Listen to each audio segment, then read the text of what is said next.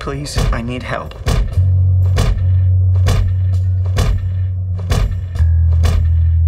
I've had marital problems.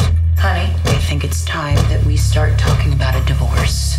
Larry, we're gonna be fine. Professional, you name it. Larry, we've received a number of letters denigrating you and uh, urging us not to grant you tenure. I need help.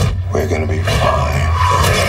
I've tried to be a serious man. We're gonna be fine.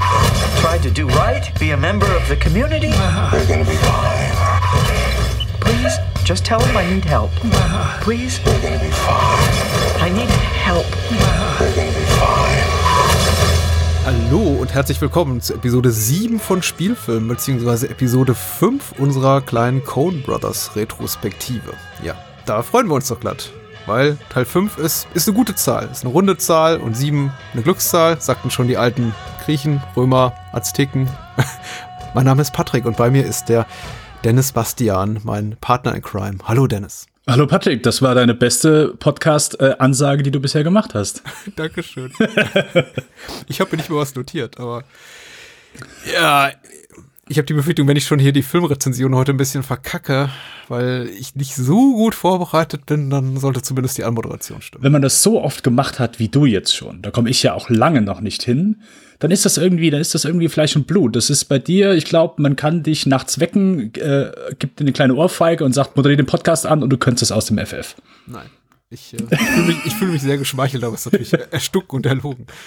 Ich, ich möchte auch sagen, ich bin mitnichten. Ich teste das demnächst. Ja, ich, wir sind auch mitnichten schlecht vorbereitet, oder ich bin zumindest nicht. Also äh, ich, ich möchte nur quasi so die Erwartungshaltung niedrig halten, um dann am Ende vielleicht auch hinten raus positiv zu überraschen. Wir haben uns natürlich auch die, all die Filme ja ganz ordentlich angeguckt und uns vorbereitet und äh, sind bereit und heiß darauf, äh, darüber zu reden. Über ja, die Schaffensphase der Cones von 2008 bis 2010. Wir haben gerade noch mal unglaublich auf unsere Notizen geguckt und gedacht, ja, tatsächlich, zwei Jahre, also zwei Kalenderjahre, drei Produktionsjahre, das ist äh, eine kurze Zeit für eine Menge Film.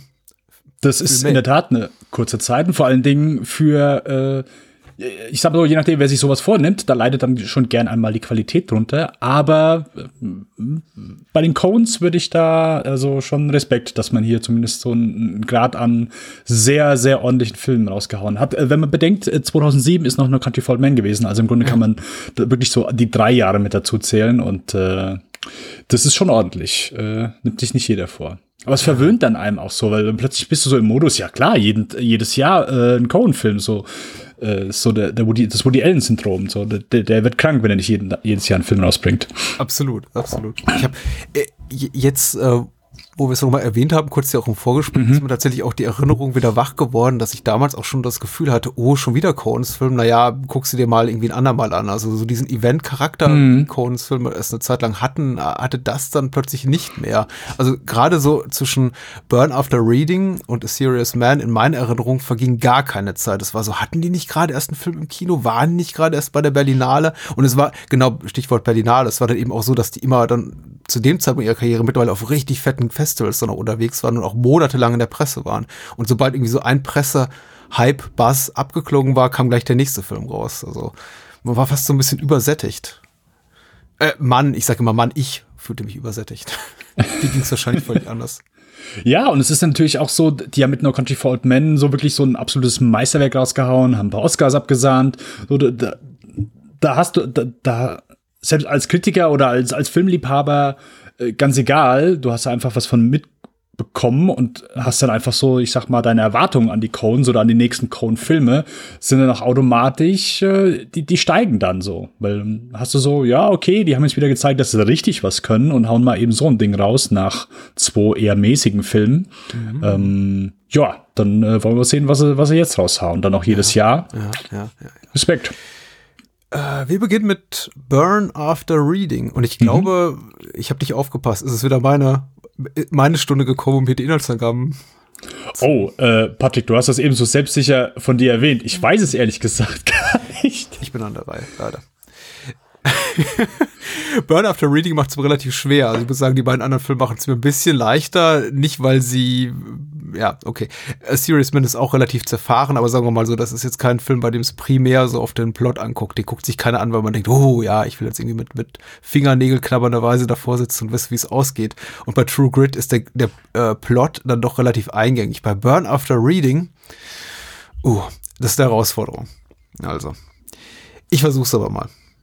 Worum geht's? Äh, es geht um, es ist eine Agentengeschichte, möchte ich sagen. Eine Verwechslungskomödie, eine Screwball-Comedy, aber irgendwo auch ein Thriller mit einer extrem großen, sehr, sehr prominenten Besetzung. Also äh, Clooney spielt wieder mit, Francis McDormand ist natürlich dabei, John Malkovich, ich glaube zum ersten Mal in einem Coen-Film. Mm, ja, ich meine schon. Ja.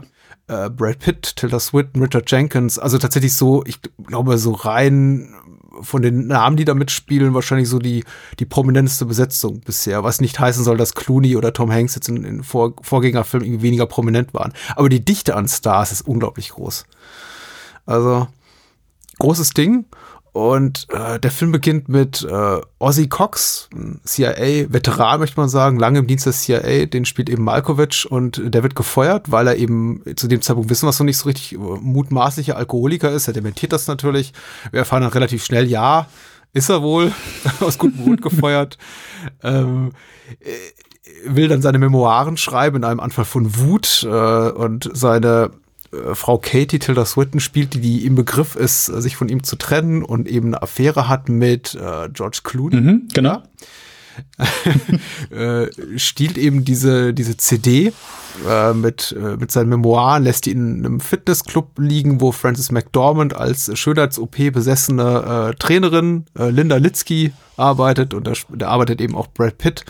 Und aus diesem ganzen, ja, aus diesen ganzen Dingen, was ergibt sich am Ende so ein ein sehr zerfahrener Plot, aber dann auch irgendwie schlüssiger Plot, der am Ende sogar einigermaßen sinnvoll aufgelöst wird. Wobei so im späteren Verlauf dann auch noch so einige Begegnungen dazukommen, mit denen man vielleicht nicht unbedingt gerechnet hat. Zum Beispiel ist ein kleiner Nebenhandlungsstrang, dass äh, äh, Linda sehr äh, äh die, die große Liebe sucht, das eben über Online-Dating-Plattformen tut. Ich glaube auch noch äh, relativ neues Ding, möchte ich mal sagen, für das Jahr 2008 äh, zumindest. Noch nicht ganz so gängig. Vielleicht auch dadurch mit einigen Amüsement seitens de, der Zuschauerschaft verbunden äh, und dann eben auch früher oder später auf äh, George Clooney trifft, der so seine ganz eigene Agenda hat. Der ist nämlich ein, möchte ich sagen, ein, ein, ein, ein Heiratsschwindler, aber er ist ein, ein pathologischer Fremdgänger. Kann man das so benennen? Ja, ja. Und äh, ja, ich sag mal so, recht professionell macht er das sogar so, ja. Oh ja. In dem Moment, wo, keine Ahnung, seine, seine Frau ist äh, aus dem Haus und äh, er richtet alles so her, als ob sie ausziehen würde. Hat das schon vorher mhm. mal so ein paar Mal erwähnt. So, es gehört ein bisschen mehr dazu. Also er legt sich da schon ins Zeug. Kann man, kann man, denke ich, schon so schon so sagen, ja. Es werden sicher noch ein paar mehr Namen fallen. Wie gesagt, also Richard Jenkins haben wir äh, erwähnt, auch nicht sein erster Coens, Coens Auftritt äh, als äh, liebeskranker Chef hier von Linda und äh, Brad Pitts Namen vergesse ich leider. Chad, Chad. Chad, natürlich, Entschuldigung, Chad. Chad ist so, wow. Chad ist so heiß, wie konnte ich den vergessen? Ja, yes. Brad Pitt attraktiv ist so drauf, ne? Ja, ja. Mit diesen blondierten Spitzen, also ganz, ganz schlimm. Ähm, äh, und äh, J.K. Simmons sollte ich vielleicht noch erwähnen. Und was mich besonders gefreut hat, äh, David Rash hm, spielt ein, auch ein CIA-Officer, äh, äh, bekannt als Sledgehammer, besser bekannt als Sledgehammer. Eine Serie, die ich sehr gerne geguckt habe, Ende der 80er. Äh, ich kenne sie nur aus der Werbung. Ich habe nie eine Folge gesehen, aber ich kenne sein Gesicht auf jeden Fall. Und ich bringe ihn auch immer nur mit, mit dieser Serie in Verbindung. Die ich ja, nie gesehen habe. Er ist ein sehr guter. Er ist ein sehr guter. Äh. So, Burn After Reading. Wie war dein Erstkontakt mit dem Film? Kino, Video, sonst wo? Fragezeichen. Äh, sonst wo im Kino und nicht mhm. auf Video. Äh, ja, ich habe den im Kino gesehen und ich fand den Trailer so geil, weil der, äh, der hat ein sehr schönes Lied gehabt äh, hier von äh, Elbow, äh, Grounds for Divorce, ja. glaube ich. Und der Trailer war sehr schön geschnitten. Da kommen wir gleich noch zu. Äh, Trailer zu Serious Man. Und äh, ich fand den Trailer sehr witzig. Also ich dachte, hey, ich lache mich mit Sicherheit mal den Film tot. Ähm, hm. Überraschung, das ist nicht eingetreten. Ich habe so ein bisschen Stoneface da gesessen. Ich konnte nicht so richtig einordnen. Es gab so ein, zwei What the fuck Momente, wo du halt nicht anders kannst als, äh, okay, was soll das? Also wenn Clooney plötzlich seinen Stuhl präsentiert äh, oder wenn plötzlich so, so kleine Gewaltexzesse äh, in dieser, ich sag mal, recht äh, so ah. Stoneface-Komödie auftauchen. Ähm, mhm. Und äh, der war, der Film, der ist bei uns, Deutschland ist der ab zwölf gewesen oh und oh ja. äh, da war ich dann schon so ein, zwei Mal überrascht. Und ich muss gestehen, also Brad Pitt fand ich schon beim ersten Mal, da habe ich schon bei ein, zwei Stellen halt äh, herzlich gelacht. Ähm, aber sonst hatte ich nicht viel Spaß mit dem Film. Also ich fand den sehr trocken. Ähm, äh, ich, die Struktur des Films, so wo der hingeht, war für mich so nicht wirklich erkennbar. Ich, es war so ein bisschen so, hier mal ein bisschen, da mal ein bisschen und äh, keine Ahnung, ich konnte nicht richtig einordnen. Ich hatte nicht viel Spaß bei dem Film, ähm, fand den so okay, aber hab den, den auch nicht schnell wieder vergessen. Aber ja. ich habe den danach noch ein, zwei Mal gesehen, fand den dann auch besser, aber auch nie mein wirkliches Highlight. Und dann habe ich den, glaube ich, seit mit Sicherheit gut über, mit, äh, mit Sicherheit neun Jahre oder so, habe ich den nicht mehr gesehen, bis jetzt vor paar Tagen. Und äh, ich finde mittlerweile richtig gut. Ich habe mich köstlich amüsiert jetzt bei der, bei der letzten Sichtung. Ich fand den sehr witzig. Äh, manchmal auch so ein bisschen, keine Ahnung, äh, melancholische Momente, möchte ich sagen. Äh, Ach ja. Äh, nicht melancholisch, aber halt ich meine, die Musik trägt so ein bisschen dazu bei, aber es kommt nur ganz kurz auf, aber trotzdem fand ich den sehr, sehr, sehr witzig. Äh, ich habe mich köstlich amüsiert, muss ich gestehen. Fand die Performances super, also Brad Pitt und George Clooney. Nimmst halt zwei der, gerade zu der Zeit immer noch so der attraktivsten Hollywood-Männer überhaupt und machst die halt einfach zu lügenden, äh, Deppen, äh, Schwachsinn, quasselnden, halt einfach du, du, die Coens haben einfach gesagt, in diesem Film werden wir euch beide nehmen und euch jegliche Attraktivität rauben, das glaubt ihr gar nicht. Und es funktioniert für mich, also ich kann, ich, jede Szene mit den beiden finde ich super, hab mich köstlich amüsiert. Ähm, John Malkovich ist super. Äh, Tilda, ein Film, wo Tilda Swinton ein bisschen zu kurz kommt oder ja. zumindest äh, Tilda Swinton, die ja eigentlich immer sehr, ich sag mal, austausch, also sehr präsent ist. Ich finde sie unglaublich gut, auch wenn es nur eine kleine Rolle ist, aber ist sie immer, sie sticht immer raus. Aber hier geht sie so ein bisschen unter und das ist in Anbetracht so der, ja, des Kalibers von Tilda Swinton schon, ich sag mal, eine ordentliche Leistung. Äh, Franz McDormand ist, ist wirklich super, hängt sich hier auch richtig gut rein. Ähm, ja, äh, ich bin, ich bin, mittlerweile bin ich absolut Team Burn After Reading. Du bist, du bist, du bist Fan geworden. Ja, ich bin Fan geworden. Ich, er, er, gefiel mir auch dieses Mal deutlich besser als beim letzten Mal. Und ähnlich wie bei dir ist es wirklich lange her, dass ich ihn gesehen habe. Ich habe ihn unmittelbar nach Erscheinen auf DVD oder Blu-ray gesehen. Mhm. Muss da 2009 oder so gewesen sein oder 2010. Um den Dreh rum. Definitiv nicht im Kino. Äh, hab ihn aber außerdem nicht nochmal angeguckt ich äh, und jetzt zum ersten Mal seit langer, langer Zeit wieder gesehen.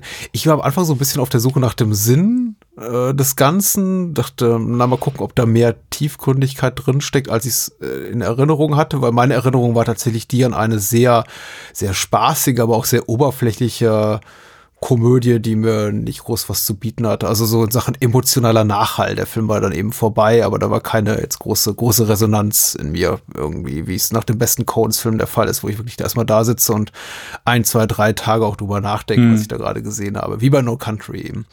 Und ich möchte sagen, so direkt, das war eben auch tatsächlich nach No Country for Old Men der erste Coens-Film, den ich wieder gesehen habe. Und A Serious Man habe ich erst einige Jahre später gesehen. Äh, so eine eine milde Enttäuschung, also eine Enttäuschung auf hohem Niveau, sagt man immer so schön.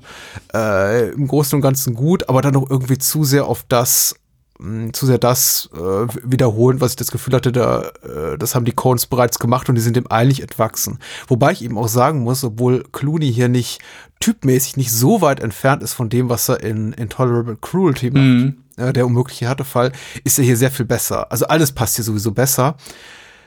Und ich, ich bin so für mich zu der Erkenntnis gekommen, es funktio funktioniert eben besser wegen des großen Cast, einfach weil wir gar nicht so sehr da gezwungen sind, uns mit ein, zwei, drei Figuren die ganze Zeit auseinanderzusetzen. Also eben, bevor irgendeine Figur wirklich nerven kann und die haben eben alle das Potenzial, wirklich, wirklich zu nerven. Jetzt mal Richard Jenkins ein bisschen ausgenommen, weil der ist wirklich fast ohne Makel. Das ist einfach ein guter Typ oder kann einem nur leid tun. So, so treue Seele einfach. Ja, da kommt auch wirklich das, was du gesagt hast, das ist melancholische so ein bisschen rein oder tragische. Also tragisches ja, haben ja, die Figuren ja, alle so ein bisschen in sich. Melancholisch war das falsche Wort, äh, richtig. Äh, das habe ich nicht gesagt, das hast du gesagt. Äh, das wollte ich damit auch sagen. Aber ich finde tatsächlich, also das, das Star-Aufgebot und gerade jetzt noch in Anbetracht der Tatsache, dass der Film eben gerade mal 90 Minuten lang Ja. ist. Ich glaube, der Abspann setzt ein bei Minute 88 oder so. Also das sind ex extrem lange Endcredits. Dachte ich mir, ja, okay, das, das könnte mich überfordern. Aber tatsächlich ist es zum Vorteil des Films. Also der Film wird niemals nervig, weil ich irgendwann genug habe von der Figur. Was eben auch in den vorherigen Filmen sehr deutlich passiert ist. So was man zum Beispiel auch Lady Killers oder sowas wie unmöglicher Härtefall so ein bisschen vergrätzt hat. Dass ich da die ganze Zeit das Gefühl hatte, gestrandet zu sein mit wirklich unangenehmen Persönlichkeiten, um mich wirklich lange mit denen auseinandersetzen zu müssen. Und ich erinnere mich noch an unser Gespräch hier zu unmöglicher Härtefall, wie, wie sehr mich diese Szene abgeschlossen, abgestoßen hat, wo er eben bei dieser Anwaltskonferenz ist, also Cludi, und dann ab diese Rede hält und der Film mutmaßt, ich, ich soll da emotional mitgehen und denken, oh, er ist geläutert, er ist, ist ein besserer Mensch und so. Und der Film hat es jetzt überhaupt nicht verdient. Und Bird After Reading gibt sich gar nicht die Mühe, also und, oder will gar nicht, dass wir irgendwie sowas wie ja halt eine Nähe zu den Figuren empfinden, sondern ist wirklich rein reines Screwball mit so leicht äh, pointierten, vielleicht auch gesellschaftspolitischen Aussagen, keine Ahnung, über die Falschheit des menschlichen Tuns, über die Korruption des Egos äh, oder der Egos oder wie wir uns korrumpieren lassen, wie auch immer. Aber im Großen und Ganzen ist einfach ein großer Quatsch und hat für mich jetzt viel, viel besser funktioniert als beim letzten Mal, wo, glaube ich, meine Erwartungshaltung war, okay, was will uns dieser Film sagen? Ich kann mich zum Beispiel daran erinnern, dass ich sogar diese, diesen Film im Film, äh, Coming Up Daisy heißt der, den guckt sich eben Clooney immer an mit seinen Flammen. Mit David Mulroney und Claire Danes. Damit, genau, und damit Mulroney und Claire Danes die Hauptrollen spielen. Selbst das mir damals angeguckt habe beim ersten Mal und dachte, hm, was steht denn da, wa- was für ein Kommentar auf vielleicht das Hollywood-Business steckt denn da drin? Und ich stelle jetzt diesmal fest, ich glaube gar keiner. Ich glaube, die hielt das einfach für eine ganz lustige Idee. ja. Äh, Patrick, accept the mystery. Ja. Ähm, äh, ich möchte dich mal was fragen. Äh, Bezug zu Thema Komödien. Wa- Was bist du für ein Typ? Also es gibt ja manche, die lachen einfach nicht, nicht laut, sondern die so,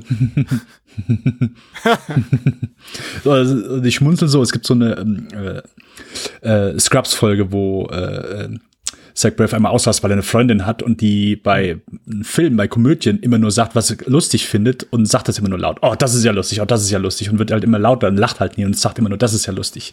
Was für ein Komödiengucker bist du? Also lachst du wirklich auch laut oder mm, grinst du nur in dich rein oder bist du ein Schenkelklopfer?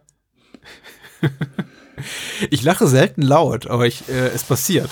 Dafür müssen einfach die Gags gut sein. Okay. Also tatsächlich, ich, äh, ich lasse mich auch gerne mitreißen. Also ich habe es einige wenige Male erlebt. Das war allerdings auch, glaube ich, fast immer außerhalb von Deutschland, wo das Publikum wirklich euphorisch mitgegangen Ja. ist bei einem Film und wirklich habe das ganze, der ganze Kinosaal irgendwie am Boden lag und mitgelacht hat. Und dann lasse ich mich tatsächlich auch mitreißen. Zu Hause, ganz ehrlich, wenn ich allein oder jetzt mit meiner besseren Hälfte gucke, da passiert das echt selten, dass ich so richtig laut loslache. Okay. Aber äh, ich bin auch nicht die Zach Braff äh, Begleiterin, die du gerade beschrieben hast. Das nicht.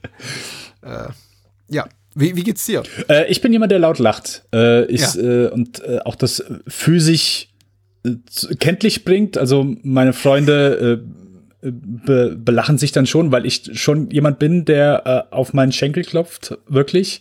Und im Kino äh, ist es mir schon, und das ist mir dann noch peinlich, und gerade für die Person vor mir tut mir das dann manchmal leid. Und ich merke das dann auch erst kurz später, dass ich gegen den Sitz trete, wenn ich etwas sehr lustig finde. Ähm, Das war sehr angenehm als äh, ich gucke mir auch manchmal gern äh, dämliche Komödien an und manche, die, die vielleicht ein bisschen ja, äh, vulgärer sind. Und ich fand zum Beispiel Bad Neighbors 2, äh, fand ich fantastisch. Ich finde den immer noch sehr gut. Und ich habe mich da im Kino köstlich amüsiert. Und mein Co-Host Johannes, dem ich den Film übrigens ausgegeben habe, wohlgemerkt, saß neben mir und hatte einfach eine ganz schreckliche Zeit. Äh, und er konnte es irgendwann fast nicht mehr tragen, als ich zum wievielten Mal gegen den Sitz getreten habe. Äh, Klammer auf, Co-Host von Lichtspiel. Ähm. Äh, ja, genau, ja, richtig, genau. Genau. Und das, äh, ja, äh, nein, ich, äh, ich mache das schon äh, sehr bemerkbar. Und ich kann das auch gut, wenn ich alleine bin. Also ich habe jetzt Burn After Reading, ich habe den allein gesehen und ich konnte auch so, ich konnte echt gut lachen bei dem Film. Ich habe ein paar, es war jetzt kein so wirklicher Schenkelklopfer dabei, aber es war zumindest so, hey, es ist, es ist schon es ist witzig. Und ich finde, der, der, der springt auch immer so zwischen, okay, es ist einfach dämlich, wie sich diese Fitnesstruppe halt verhält oder die Dialoge zwischen denen, weil die halt einfach wirklich, die haben den Knall nicht mehr gehört, die beiden. Und John Malkovich ist halt auch jetzt nicht unbedingt so der hellste, aber wenn er sich halt einfach überall tut sich einfach auf, er ist halt einfach jemand, der äh, wenn John Malkovich einfach flucht und sich einfach über äh, Idioten äh, sagt, oh, was seid ihr für Idioten? Das kann nicht wahr sein. Das kann, das kann dass ich mich mit euch überhaupt auseinandersetzen muss, das, das kann doch einfach nicht wahr sein eine andere Form von Humor, aber auch da konnte ich mich halt köstlich amüsieren. Und ich glaube auch das, was du eben gesagt hast, ist schon trägt dir so ein bisschen bei. So, also, dass du einfach so ein bisschen Abwechslung hast. Du hast so verschiedene Charaktere, jeder hat, bringt so seinen eigenen Level an, ähm, an, äh, Wahnsinn? Äh, an, an, an, an, Wahnsinn ist gut, an eigenem Level an Wahnsinn mit. Aber dass keiner jetzt so der, der Hauptcharakter ist, dem wir halt diese komplette, keine Ahnung, anderthalb Stunden mit verfolgen. Also Brad Pitt als Hauptdarsteller durchgehend von Anfang an bis Ende in dem Charakter könnte vielleicht ein bisschen anstrengend werden, gebe ich zu. Ist, ist vielleicht dann etwas too much. Aber so der Cocktail mit all den Darstellern äh, gefällt mir sehr, sehr gut. Hat mir, hat mir unglaublich gut gefallen geht mir eben auch so. Ich, ich muss gerade überlegen, ob ich einmal laut gelacht habe. Ich bin mir ziemlich sicher, dass mich ähm, äh, Malkoviches äh, als, als Ozzy Cox hier exzessives Fluchen am Anfang auch ein, zwei Mal ziemlich mitgerissen hat. Und ich glaube tatsächlich, ja, Schande über mein Haupt. Ich glaube, vielleicht, vielleicht sollte man darüber nicht lachen. Oder das ist irgendwie zu, zu platt. Aber die, die Szene mit George Clooney speziell im Stuhl, die ist auch tatsächlich. ich hatte es vergessen tatsächlich innerhalb der letzten zehn Jahre, was da kommt. Ich dachte doch mal, warum führt er sie in den Gruselkeller? Was passiert da nochmal genau? Ist er zum Psycho oder so? Oh, ach das, ja, ah, oh, der, der Dildo-Stuhl. ähm, der, der ist schon ganz toll. Also ich hatte, ich hatte diese Momente, der, der Humor des Films nutzt sich für mich so ein bisschen ab, auch gerade was so Malkovich betrifft, ist einfach irgendwann für mich die Lust, Luft raus, auch weil er eben eine Figur spielt, die er so oder so ähnlich auch schon in anderen Filmen dargestellt hat. Also der Film, der seinen Namen trägt, Biegen John Malkovich, wird er zum Beispiel auch zu, zu, nennen, wobei es er natürlich nicht in der in dieser Extremität, äh, Extremität da irgendwie so zu sehen ist, so als, als komplett hysterisches Arschloch. Aber ich, ich konnte ihn am besten nachvollziehen. Ich konnte auch äh, Richard Jenkins irgendwie zumindest äh, figürlich komplett nachvollziehen, warum er so handelt. Mhm. Einige eben gar nicht. Ähm, die, die fand ich dann tatsächlich am lustigsten. Ähm, die Figuren, in denen ich mich so am nächsten fühle, eben zum Beispiel Markovic wie als Ozzy Cox oder Jenkins hier als, als Ted, der Chef hier von, von Linda, der, der arme, die arme Sau. Da, da konnte ich dann irgendwann nicht mehr lachen, weil die mir irgendwie auch ein bisschen zu leid taten, weil ich auch, ich, ich kannte das Gefühl von Malkovich so, so, so wenig ich die Figur mochte komplett nach nachvollziehen, der eben immer schreit, was ist das für ein, boah, ihr seid alle so dumm, wieso bin ich hier nur von Idioten umgeben, wieso bin ich hier der Einzige, der seinen Job macht, gleichzeitig aber natürlich extrem inkompetent ist in dem, was er tut. Und das hat mich einfach sehr an Menschen erinnert, die ich so vor allem aus meinem beruflichen Umfeld schon mal kennenlernen durfte oder musste, die genau diese Züge an den Tag legen, wo ich denke, ja, ich verstehe deinen Frust, aber du selber bist genauso schlimm, du bist Teil des Problems.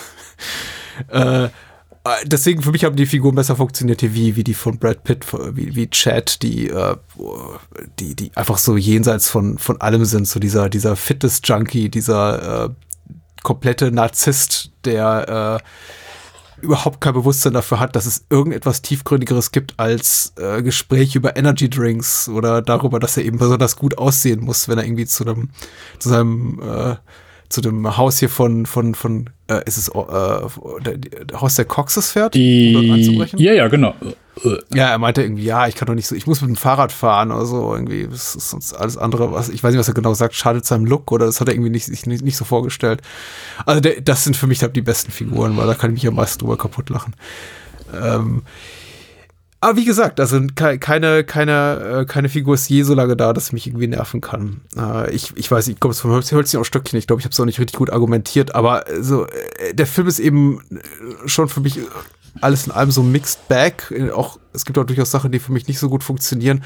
Aber es ist wie bei, bei Zucker, Abrams Zucker Komödien, mm. wie bei Airplane, Naked yeah, dass yeah, eben yeah. einfach die Summe ihrer Teile so erfolgreich dann doch ist, dass sie halt die, die, die Gedanken auch an die Sachen, die nicht so gut funktionieren, aus, auslöscht. Und es gibt eben auch so ein paar, du hast gerade von den Gewaltexzessen gesprochen, davon gibt es eben so zwei, drei, die funktionieren für mich jetzt nicht mehr so gut. Okay. Die, die haben für mich beim ersten Mal gut funktioniert. Brad Pitt zum Beispiel wird ja ins Gesicht geschossen. Das ist, glaube ich, so der Moment, an den sich die meisten erinnern.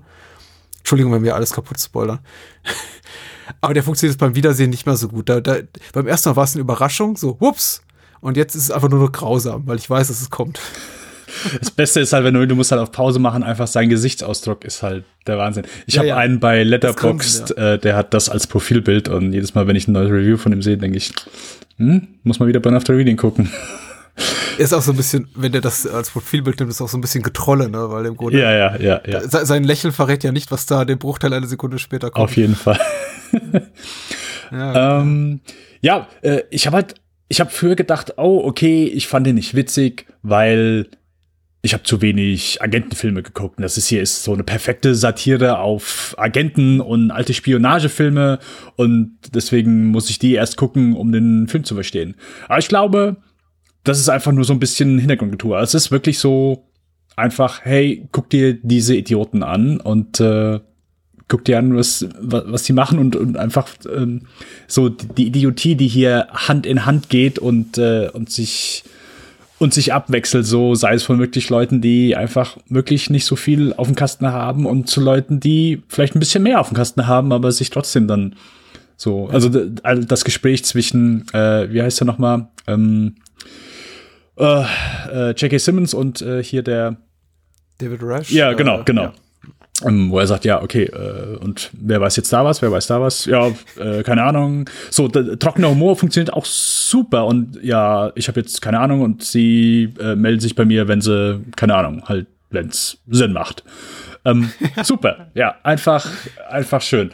Und äh, ich glaube, das ist vielleicht so, so eine Sache, weil der Humorlevel, der sich hier so abwechselt, wirklich von, wirklich von wirklich Slapstick-Sachen, wie du eben schon sagtest, also teilweise sind so Zucker, Zucker Abrams sind, sind schon, glaube ich, hier so ein paar Level von, von den Gags drin.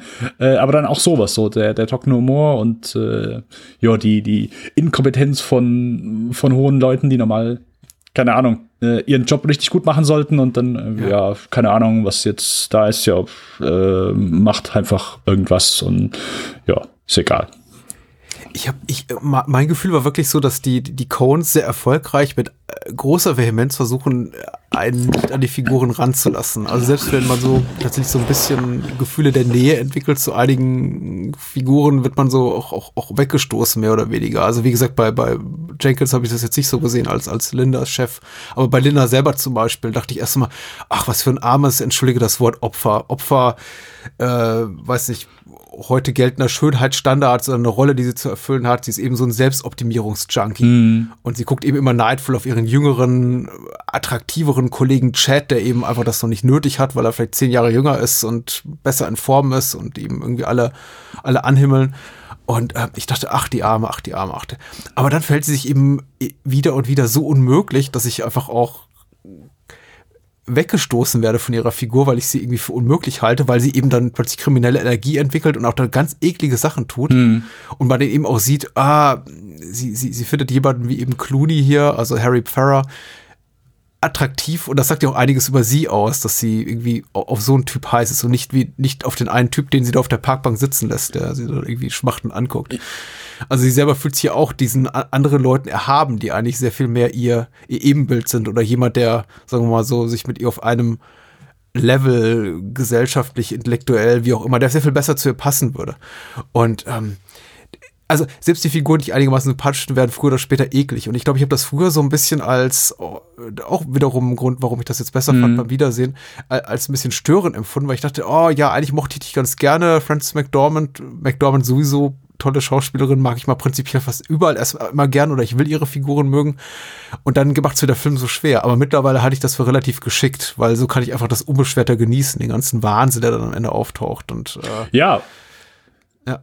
Gehe ich voll, gehe ich vollkommen mit. Und es ist ja auch in dem Moment, wo Clooney dann so, er ist ja, er verarscht ja eigentlich so alles und jeden, ist immer halt so super upbeat drauf. Und als er plötzlich herausfindet, oh, okay, also genau, äh, Spoiler halt für Burn After Reading, äh, als er plötzlich herausfindet, auf oh, shit, meine Frau will, will sich scheiden lassen von mir. Der Typ, den, den ich hier als beschatte, ist äh, ein Privatdetektiv äh, und ja. arbeitet für, für eine äh, Anwaltskanzlei. Äh, äh, wo meine Frau sich scheiden lassen will, ist er plötzlich halt richtig beschissen drauf und, und plötzlich äh, ist er so gegen alle so, ihm werden die Augen geöffnet, so, er ist auf, aber er ist auf jeden Fall einfach kacke drauf und, und äh, Linda Litzky äh, also stößt ihn so sofort weg, so, hey, warum bist du nicht mehr gut drauf? Und es ist sofort für sie ein Grund, nee, nee, so will ich dich nicht. Du, ja, ja. du darfst nur so happy und, und super gut drauf sein, so, so Person brauche ich. So, äh, die Tatsache, dass er mal dass ihm mal nicht gut gehen kann, ist einfach für sie nicht drin. Also äh, geht halt nicht. Du musst halt einfach durchgehend so der Happy-Typ sein, der du vorher warst und das halt durchgehend.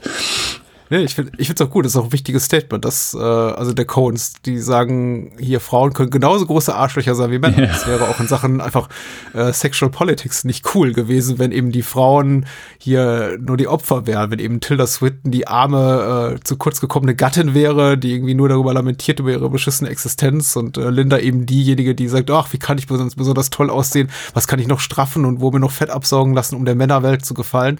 Nee, es stellt sich eben ganz schnell raus, nee, die sind genauso furchtbar wie Ja. Männer auf ihre Art und Weise. Äh, das ist auch tatsächlich nicht uncooles Statement und das sind eben auch so Sachen, die sind mir entgangen beim ersten Mal in all dem Wahnsinn. Also ich habe den Film einfach angeguckt und dachte, boah, ey, was für ein Brett. Ich bin richtig erschöpft erstmal und habe mir gar nicht so viel Gedanken darüber gemacht. Aber diesmal ja doch, ich sehe da eben mittlerweile auch einiges, was, was sehr cool ist. Ob das jetzt so, also wir reden gleich über einen Film, den ich tatsächlich lustiger fand. Äh, der kommt als nächstes.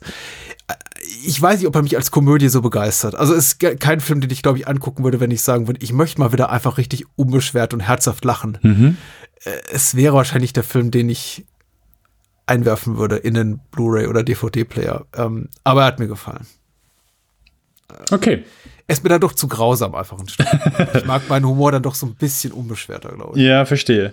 Nee, kann ich nachvollziehen. Das, äh, das kann ich nachvollziehen. Aber ich, also ich, äh, ich war, äh, wir gehen sofort zu A Serious Man. Ich war nur sehr überrascht, wie, wie, wie äh, schnell der am Ende alles so, äh, ich sag Ja. mal, äh, abbricht so. Also so das komplette, also ähm, John Malkovich geht ja auf Jenkins dann los und denkt so, oh shit, shit, shit, shit, shit. Dann so, wir sind dann im CIA-Gebäude.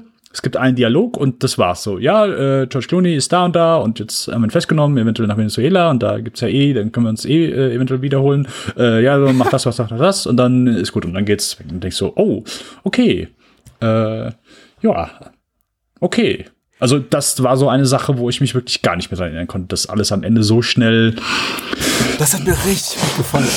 Ich fand das richtig heiß. Also, dass die tatsächlich diese, diese Abwickeln des Plots in so eine Art expositorischen Szene zwischen hier J. Jonah Jameson und, und Sledgehammer, dass die beiden dahinter sitzen. Ja. äh, Simmons und Rash und einfach sagen, okay, was ist passiert? Und der einfach dann doch mal, die beiden einfach doch mal so die Ekelhaftigkeit der, der, des ganzen Personals so rekapitulieren dürfen, plus doch mal klarstellen dürfen, ja, das CIA hat eigentlich auch keine, keine wirkliche Handhabe, beziehungsweise dort sind auch eigentlich alle zu doof, um damit wirklich umzugehen und man, man versteckt das dann lieber so ein bisschen, ne, dass da irgendwas passiert ist. Hauptsache, diese Leute sind weg und äh, hier Linda kriegt ihre Schönheits-OPs bezahlt Ja. und dafür hält sie eben die Klappe. Ähm, äh, sehr, sehr schöne Pointe. Auch das habe ich, glaube ich, da, dafür hatte ich, glaube ich, auch eine höhere Wertschätzung als beim ersten Mal, wo ich dachte, was? Ach, der, oh, der Film ist jetzt vorbei. Jetzt kommt der Zoom da raus. Also wir, wir fahren wieder quasi zu so einem Satellitenbild der, der Erde zurück. Und das war's? Okay. Aber nee, fand ich wirklich schön auf den Punkt, weil was willst du anders damit machen? Also oberflächliche Menschen verdienen auch so oberflächlich abgewatscht zu werden Ende. Äh, äh, ich bin auch, ich bin voll bei dir und es ist auch nicht so, dass ich das, also ich habe kein Gefühl der, oh, ich habe hier nicht das, kom- ich habe hier nicht komplettes oder keine Ahnung, äh, die Geschichte muss ja noch weitergehen oder das ist hier ist kein richtiger Abschluss. So, es ist auch komplett, komplett egal. Also ich fühle mich vollkommen von dem Ende äh, befriedigt in dem Sinne, dass ich gar nicht wissen will, wie es weiter ausgeht. Also für mich ist es vollkommen, äh, vollkommen in Ordnung, die Geschichte an dem Moment enden zu lassen, weil das also es ist nie irgendwie so, dass du sagst, oh, okay, wo führt das hier alles hin? Weil du merkst halt so, nach und nach findet halt so jeder, es wird immer so angeteased, oh, okay, der wird verfolgt, oh, was ist da, was ist da. Im Grunde ist das alles egal. Also George Clooney äh, denkt, er wird als von irgendjemand verfolgt, aber im Grunde ist es einfach nur ein Privatdetektiv und seine Frau will sich äh, von ihm scheiden lassen.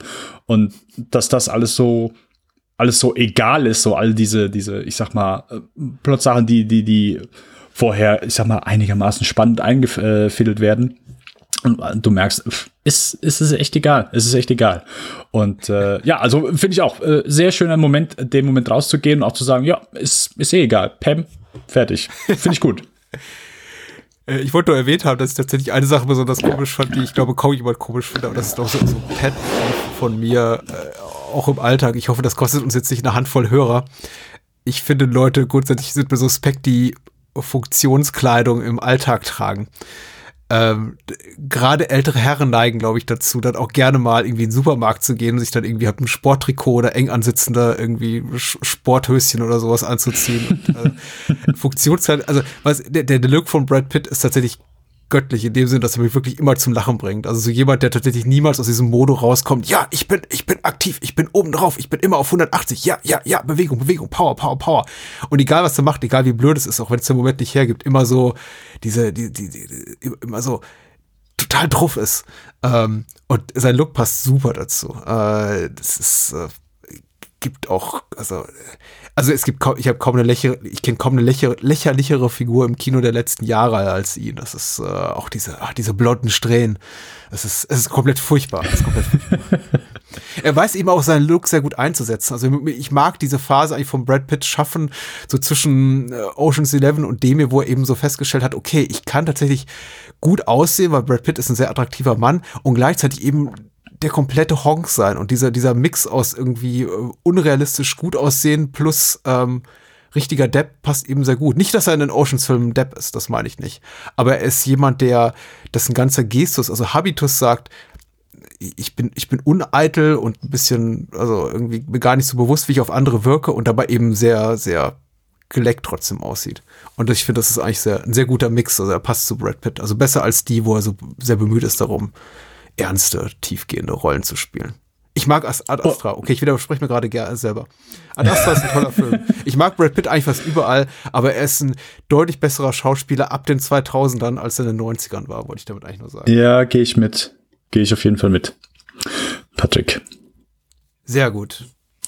Habe ich dich jetzt abgewürgt oder wollen wir über nein, nein, Serious Man äh, wir können sehr gerne über Serious Man sprechen. Ich äh, fand das fand, äh, geht mir geht mir genauso. Also nein, es ist ja einfach sowas kann ja schnell ins Lächerliche äh, oder halt keine Ahnung, wenn du jemand so absichtlich sich keine Ahnung, oh, ich, äh, ich äh, hau jetzt mein Image mal, ich äh, kämpfe jetzt gegen mein Image an und mache jetzt richtig so über mich lustig. So, das kann funktionieren, aber muss auch nicht unbedingt. Hier funktioniert's super, 100 Prozent.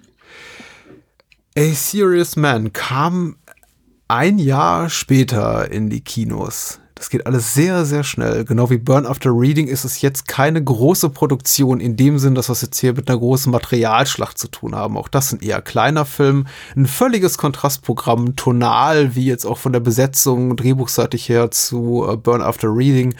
Zwar auch eine Komödie, aber keine laute Komödie. Die Besetzung weitgehend unbekannt. Ich möchte sagen, nicht so unbekannt, wie äh, Kritiker damals auch sagten, so von wegen, man kennt ja keinen im Cast. Also tatsächlich waren mir auch damals schon zwei, drei Namen bekannt aber natürlich tatsächlich drei Nummern kleiner. Also wir haben hier keine großen Namen auf dem Kinoplakat, die schreien, sieh mich an, ich bin der neue Coen Brothers Film, äh, sondern tatsächlich, mhm. ich glaube, äh, das bekannteste Kinomotiv ist das hier von Michael Stuhlbarg, wie er ähm, als, als Hauptdarsteller, als äh, Figur Larry Grobnick, der da auf dem Dach steht mhm. und einfach so in die Ferne blickt.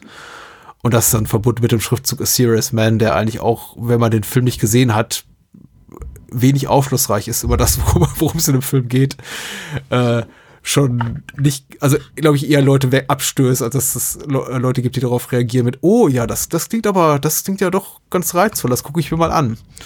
Nö. Äh, trotzdem muss man sagen, A Serious Man war zumindest unter Kritikern relativ großer Erfolg und ich glaube, in Anbetracht der Tatsache, dass der Film jetzt auch nicht so viel gekostet hat, auch äh, einigermaßen profitabel. Er wurde zumindest, äh, ich glaube, von Seiten der Kritik sehr hoch gehandelt. Äh, worum geht's? Schwer zu sagen. Äh, Michael Stuhlbarg spielt einen Mann mittleren Alters. Äh, ich glaube, wir sehen zu Beginn bei einem Arztbesuch. Äh, es gibt nicht so gute Neu Neuigkeiten für ihn vom Arzt. Was das genau ist, erfahren wir, glaube ich, bis zum Ende nicht. Korrigiere mich da bitte. Ähm, grundsätzlich hat er auch mit seiner Familie zu kämpfen, auch im Job sehr zu kämpfen. Sein Sohn äh, Danny ist, ein, ist, ist, ein, ist, ist drogenabhängig. Äh, seine Frau hat ein äh, Verhältnis mit, ich glaube, einem seiner besten Freunde, zumindest Kollegen. Ähm, er hat Geldprobleme. Er hat, er wird von einem Studenten, wie kann man das sagen, erpresst. Also dieser Student bietet ihm quasi Geld an, damit er irgendwie, damit der Student bessere Noten kriegt von ihm. Mhm. Äh, äh, Larry verweigert die Annahme. Es gibt trotzdem, es kommt trotzdem irgendwie zu einem kleinen Eklat, weil der Dekan glaubt, er habe das Geld angenommen. Man muss dazu sagen, Larry hat doch keinen festen Vertrag beim Institut, also bei dem äh, Universitätsinstitut, wo er arbeitet und hofft eben darauf, dass er eine Festanstellung kriegt, die ist aber noch nicht äh, in, in, trockenen Tüchern und so weiter und so fort. Und in diesem ganzen, ah ja, und dann kommt auch noch sein Bruder dazu, äh, der, ähm, Gespielt von Richard Kind. zusammen. Ja, gespielt von Richard Kind, der wahrscheinlich der bekannteste Name ist hier im Cast, den man aus äh, Spin City kennt, der Michael J. Fox-Serie. Oder Chaos City hieß die, glaube ich, hierzulande. Äh, im, genau, hier Chaos City im englischen Spin City. Das ist auch das einzige, wo, der einzige Schauspieler, den ich kannte, weil ich halt Chaos City damals gern gesehen habe, genau.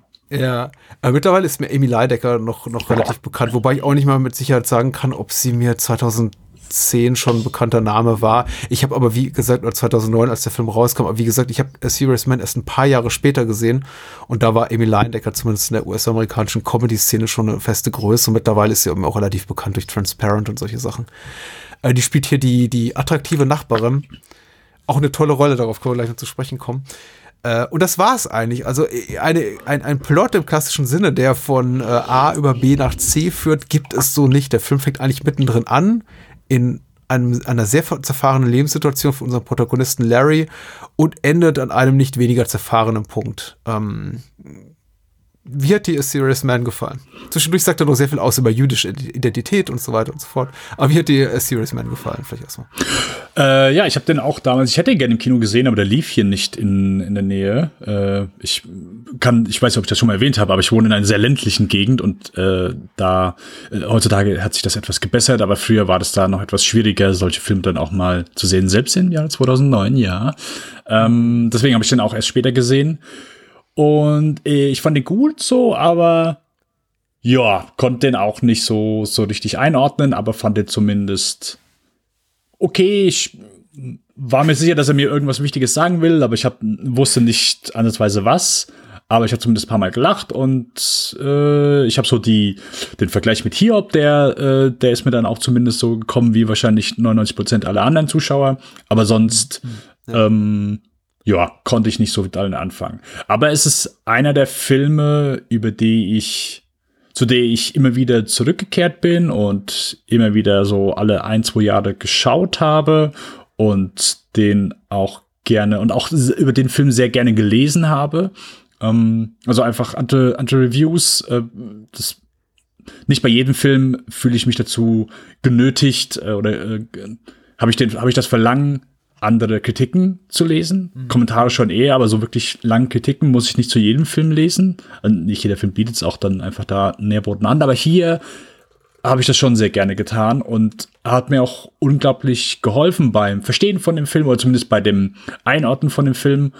Und mittlerweile finde ich den perfekt. Ich liebe den. Es ist mein zweitliebster Coen-Film nach No Country for Old Men.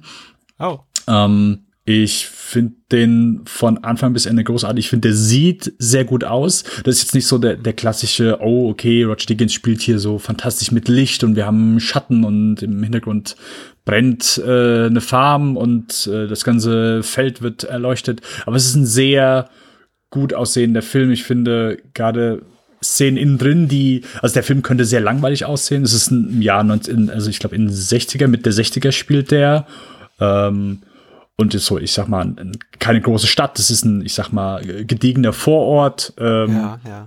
Sehr so gleich aussehende Häuser. Da gibt's keine, nicht viel, nicht viel drin, wo du sagst, oh, okay, hier ist ein bisschen, keine Ahnung, das Bild ist ein bisschen spannender aufgebaut. Nee, es ist alles sehr, mh, ich sag mal, gleich. Die äh, Architektur ist alles so ein bisschen langweilig, die Büros sind langweilig, so das, das Innenleben ist so typisch 60er, nicht, nicht wirklich, was man heute so als attraktiv finden würde. Aber ich finde, der Film sieht so gut aus, ist so schön belichtet. Ähm, ich hab da wenig Ahnung von, aber ich finde, er sieht einfach großartig aus. Äh, ich finde die Musik zwischendurch einfach sehr interessant gewählt, aber mittlerweile auch sehr gut. Ähm, einfach stellenweise auch ein bisschen, ja, ich sag mal, rockiger ähm, was ich eine ungewöhnliche Wahl, aber für mich sehr passend finde gerade. Es gibt in der Mitte gibt es eine, der, einen Rappi, der erzählt so eine, eine Geschichte, um etwas zu verdeutlichen oder etwas nicht zu verdeutlichen für, für unseren Hauptdarsteller. Und äh, ja, einfach da auch so ein sehr schöner, schöner rockiger Beat hintergelegt. Äh, also auch der Trailer. Der Trailer ist so geil, der ist so fantastisch. Äh, guckt den, mhm. guckt den Serious Man Trailer.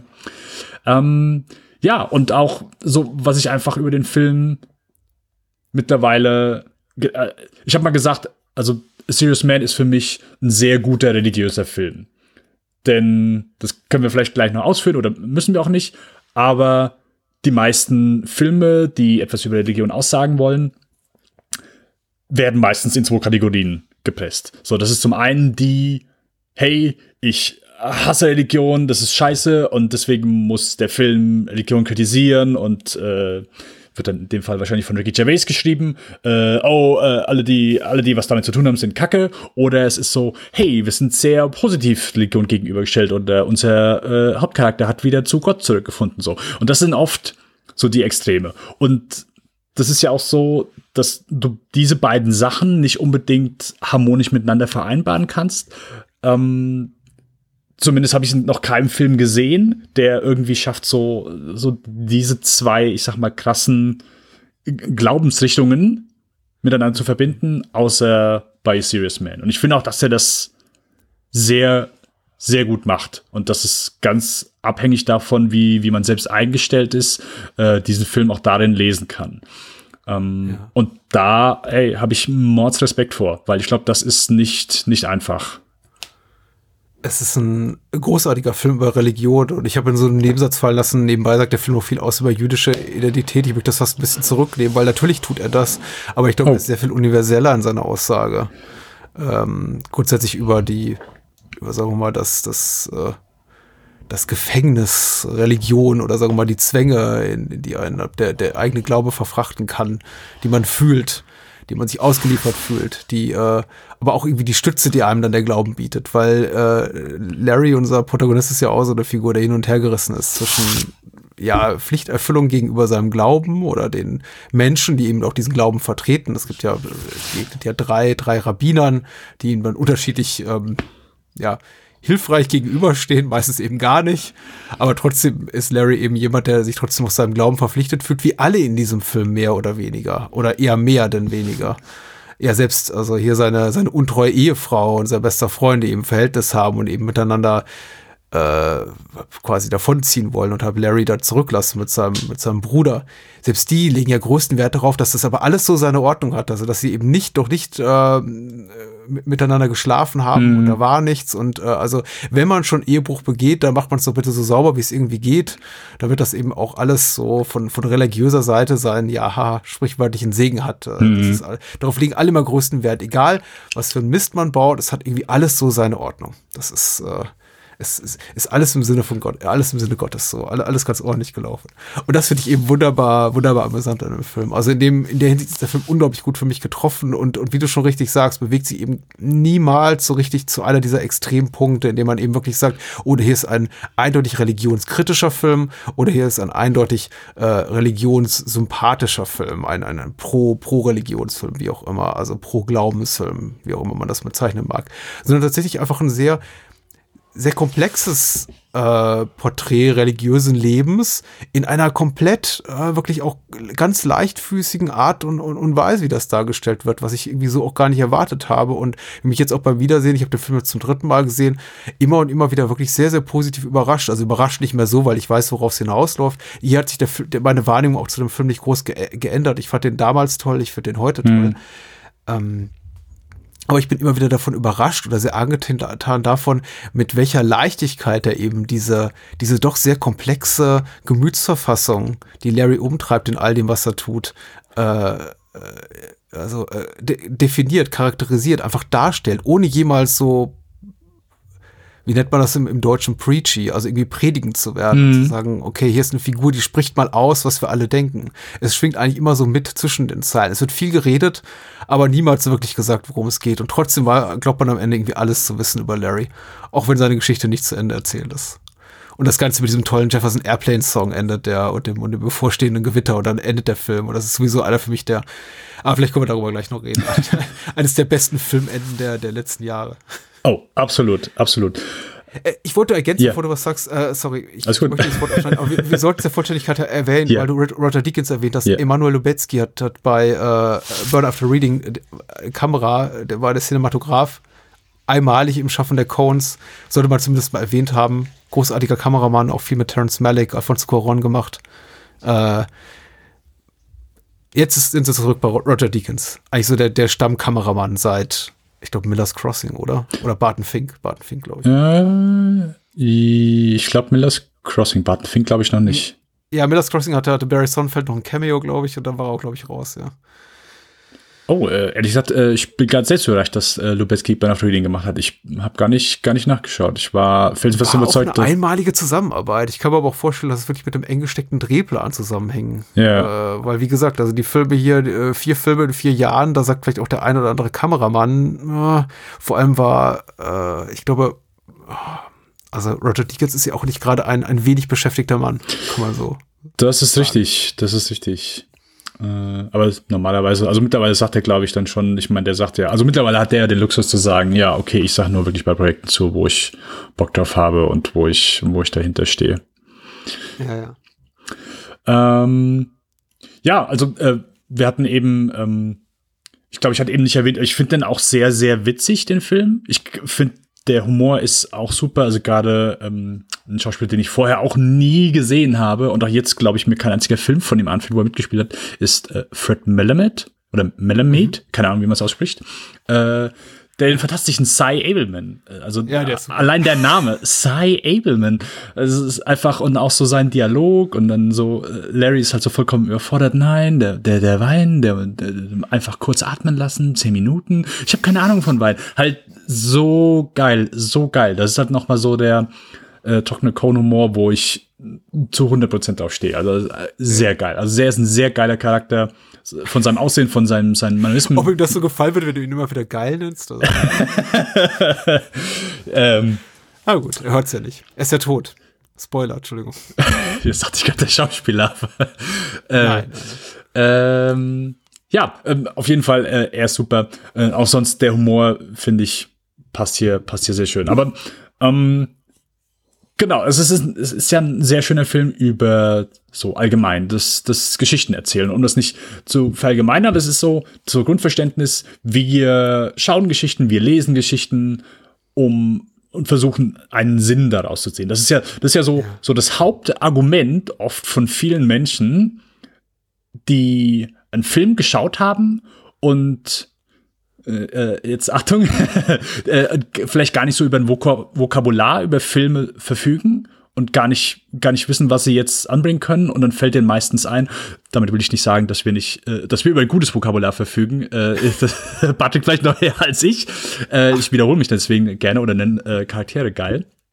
Ähm, aber die sagen dann, ja, ich habe den Sinn von dem Film nicht verstanden. Oder der Film war für mich sinnlos. Und das ist so dass der erste Moment, so dass Leute sagen, hey, okay, sobald ich für mich in irgendetwas, was ich konsumiert habe, keinen Sinn sehen kann, ist es für mich wertlos.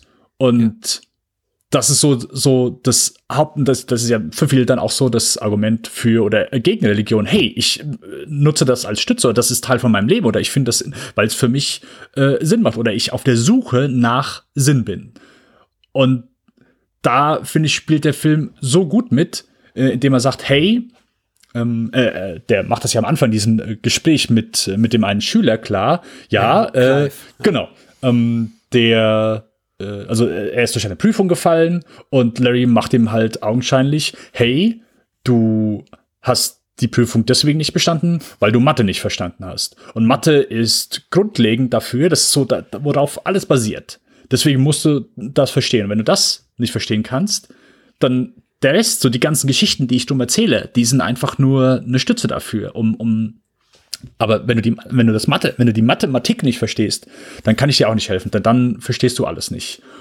Und das so ein bisschen auf, auf Religion gesehen, so äh, zumindest auf religiöse Geschichten, die auch gern mal äh, abstrakt sind und, und vielleicht irgendwie äh, larger than life Konzepte einem beibringen möchten, aber irgendwie gar nicht so, so sinnvoll sind.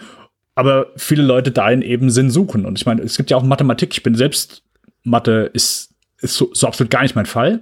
Aber es gibt ja da auch Konzepte, die, die gehen so weit, dass selbst sehr brillante Menschen sagen, okay, ey, weißt du was, das ist mir zu hoch. So, die Formel kann ich nur bis zu einem gewissen Punkt weiterrechnen und dann hört's auf. Oder es gibt gewisse Konzepte, die sich mit Mathematik erklären lassen, aber wirklich greifbar sind sie oft nicht. Und ich glaube so allgemein der, weswegen der Film oft als vielleicht oh ja, der ist so äh, gegen, gegen Religion, auch wenn er, ich, die Coens haben mit Sicherheit so sehr viel von diesem Jungen, also die von Larrys Sohn, was er so durchlebt, das ist mit Sicherheit viel, was die Coens selbst dann so einfach damals mhm.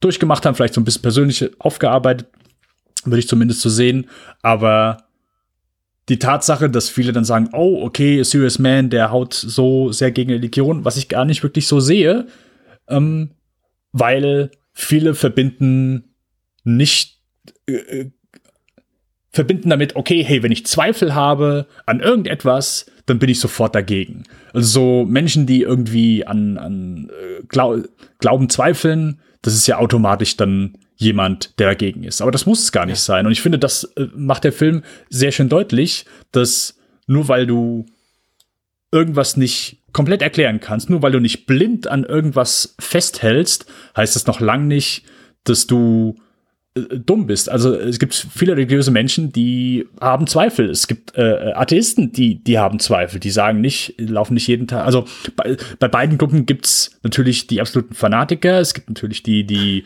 ja, so ein bisschen, ja, so ein bisschen Atheismus ist schön oder so ein bisschen Religion ist schön, so die sich von ein bisschen was alles. Und es gibt natürlich die, die sagen, hey, ich glaube daran oder ich glaube nicht daran, aber ich stehe jeden Tag auf und bringe eine, äh, eine gewisse Portion Zweifel mit. Und ja, die ja, bringt mich so ein bisschen durchs Leben, weil jeder so sagt, ich, ich, ich suche Sinn. Ich suche Sinn in, in dem, vielleicht dem, was ich tue, in, in meinem Leben, was ich bisher lebe, wenn ich darüber sinniere, wenn ich sage, hey, was, was kommt nachher?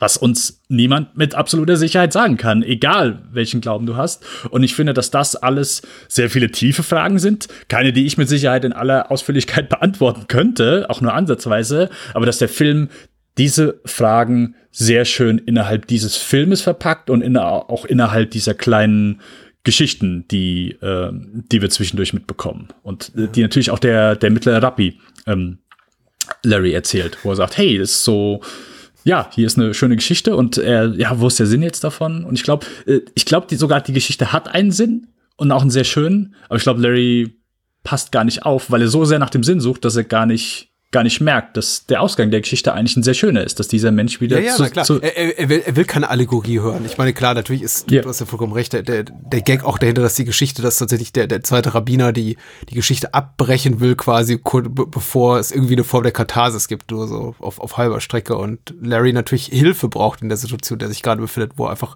wo er ihm gerade, entschuldige den Ausdruck, die Kacke am Dampfen ist und er einfach konkret ein, ein einen Leitspruch braucht oder etwas nach dem erfolgen kann und der Rabbiner eben sagt, ja, ich erzähle diese schöne Allegorie und ja, was steckt dahinter? Keine Ahnung, ist einfach eine schöne Geschichte. Das kann Larry eben nicht gebrauchen. Äh, alles, was du gesagt hast, dem stimme ich absolut zu. Ich glaube, ich weiß jetzt nicht, ich kann, glaube ich, den Kontext, in dem du das Wort Fanatiker gebraucht hast, jetzt nicht so ganz verstehen, aber wenn du damit meinst, irgendwie Leute, die felsenfest von der Existenz eines göttlichen Wesens so, äh, genau, ich, ich einen, kann das sehr gerne. genau, mhm. äh, nur um den, das ganz kurz, genau. Fanatiker war in dem Moment so gemeint, jemand, der so sehr davon überzeugt ist, ähm, dass er einem diese Meinung sehr gerne in jedem Gespräch äh, aufzwingt. Äh, so, und ja, äh, pardon. Äh, nein, nein, wirklich sehr gut. Äh, deswegen bist du da, damit du mich darauf aufmerksam machen kannst. Ich meine, ich habe zwei Stunden durchgeredet, ohne einmal Luft zu holen. Pardon für alle Zuhörer. Ähm, äh, genau, also einfach, es gibt ja Menschen, die sind die, die bringen, die bringen ihren Glauben auch in jedes Gespräch mit rein. Und äh, das kann dann manchmal sehr ah. penetrant sein oder ihren Atheismus in, in jedes Gespräch mit rein. Ähm, und ich finde, das, das war, das meinte ich mit Fanatiker. Jemand, der einfach, äh, äh, der, dessen, ich sag mal, Glaubensausrichtung so sehr Teil des eigenen Lebens ist, dass er, äh, sobald er jemanden neu kennenlernt oder sobald er, keine Ahnung, das ist einfach sehr oft dann ins Gespräch mit reinbringt, weil er einfach so sagt, das ist so der Teil von mir, ich muss das hier, keine Ahnung, jedem, ja. jedem aufzwingen oder ich muss jedem meine Meinung über meine Meinung darüber oder meine meine Ausrichtung muss ich jedem kundtun lassen, egal welche Richtung und es Dennis, geht. wenn solche Leute auch noch Funktionskleidung dabei tragen. und dann finde ich ganz schlimm. Und, und äh, irgendwelche äh, Shakes schlürfen. Puh. Ja, ja. Ähm, also, okay, da habe ich das jetzt besser verstanden. Ich dachte einfach nur an Menschen, die, du, du sprichst von Fanatikern als Menschen, die einfach nur von ihrer äh, Glauben- oder Nicht-Glaubensausrichtung sehr überzeugt sind. Weil das bin ich tatsächlich auch, aber ich versuche niemanden zu reformieren. Ich gehe nie durch die Gegend und sage, hier, ich bin selber Atheist und das ist irgendwie genau der, der Way to go, dem musst du auch folgen. Die Sache ist ja selber, weil ich selber religiösen Background habe, bin ich sehr empfänglich für die Szenen, äh, für, für Filme wie A Serious Man, die eben auch sowas thematisieren wie Zweifel, Zweifel am eigenen Glauben und wie geht man eben damit um mit solchen Zweifeln und äh, wie hilft man, wie schafft man das irgendwie wieder zum Glauben zurückzufinden. Für mich war das ja auch ein relativ schmerzhafter Prozess. Ich bin in einem sehr religiösen Umfeld aufgewachsen. Mhm. Ich kenne all diese Jahre, in denen ich selber am Zweifeln war, in denen ich auch schon gesagt habe, hier, ich trete aus der Kirche aus, ich war brav am Standesamt, äh, damit es nicht mehr in meinem Ausweis steht, ich will das alles nicht mehr haben. Aber da, natürlich bin ich manchmal aufgewacht nachts und dachte, wenn eine schlimme Situation war, wenn ein Verwandter gestorben war, wenn ich gerade eine Trennung hinter mir hatte, in all diesen Situationen, wenn man Stress mit den Eltern hatte, immer so, hm, ja, vielleicht hm, doch noch mal beten. Ah, nee, komm. Ähm, also ich kenne diese Phasen des Zweifels und das finde ich eben ja auch sehr gut auf den Punkt gebracht, auch wenn ich mich nicht ansatzweise jemals in einer Situation befand wie Larry. Also ich glaube auch tatsächlich, weil bei uns im, im Alltag dann doch der Glauben nicht die Rolle spielte wie hier in, in, in, in seinem Dasein. Also dass es selbst in, in sowas, auf sowas wie Ehebruch abfärbt, hm. äh, habe ich eben diese ganzen religiösen Rituale auch hinter mir. Wenn ich auch nie, glaube ich, die, der Versuchung erlegen bin, bekifft zu meiner Bar, Witz, Bar Mitzvah, beziehungsweise hier in meinem Fall äh, Kommunion zu gehen. Da war ich auch noch ein bisschen zu jung.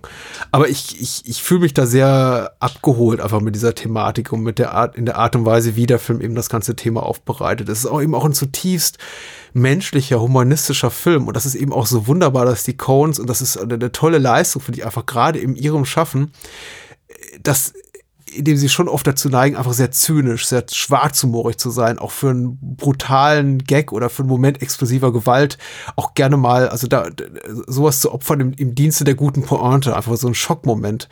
Äh, das habe ich auch in vorherigen, glaube ich, Filmen, über die wir jetzt gemeinsam schon gesprochen haben, auch hier und da kritisiert, dass ich immer mal das Gefühl habe, dieser diese zynische, also nicht nur sarkastische, sondern zynische Ader überlagert doch oft einfach diese, diesen Hauch auch von Mitgefühl, den sie ihren Figuren entgegenbringen. Und A Serious Man ist nur Mitgefühl tatsächlich. Ich sehe dort überhaupt keine, überhaupt nichts Böses in irgendeine Richtung. Mhm. Selbst die, selbst der Scheidungsanwalt ist oder oder der Rabbiner, der irgendwie seinen Job nicht nicht gut macht, habe ich das Gefühl, wird trotzdem ernst genommen oder zumindest wird rationalisiert, warum er tut, was er tut. Es gibt dort, es gibt keine Bösewichte in diesem Film. Es gibt keine Figur, nicht mal der, der, der, der Junkie-Sohn oder die äh, verführerische Nachbarin oder nicht mal Cy Abelman, der Ehebrecher, der irgendwie Larry seine Frau klaut. All diese Figuren sind so, so, äh, auch wenn sie ihr Handeln oft nicht nachvollziehbar ist, nicht, werden nie als böse dargestellt, sondern können mhm. immer im, in ihrem eigenen kleinen Mikrokosmos, ihrer eigenen Existenz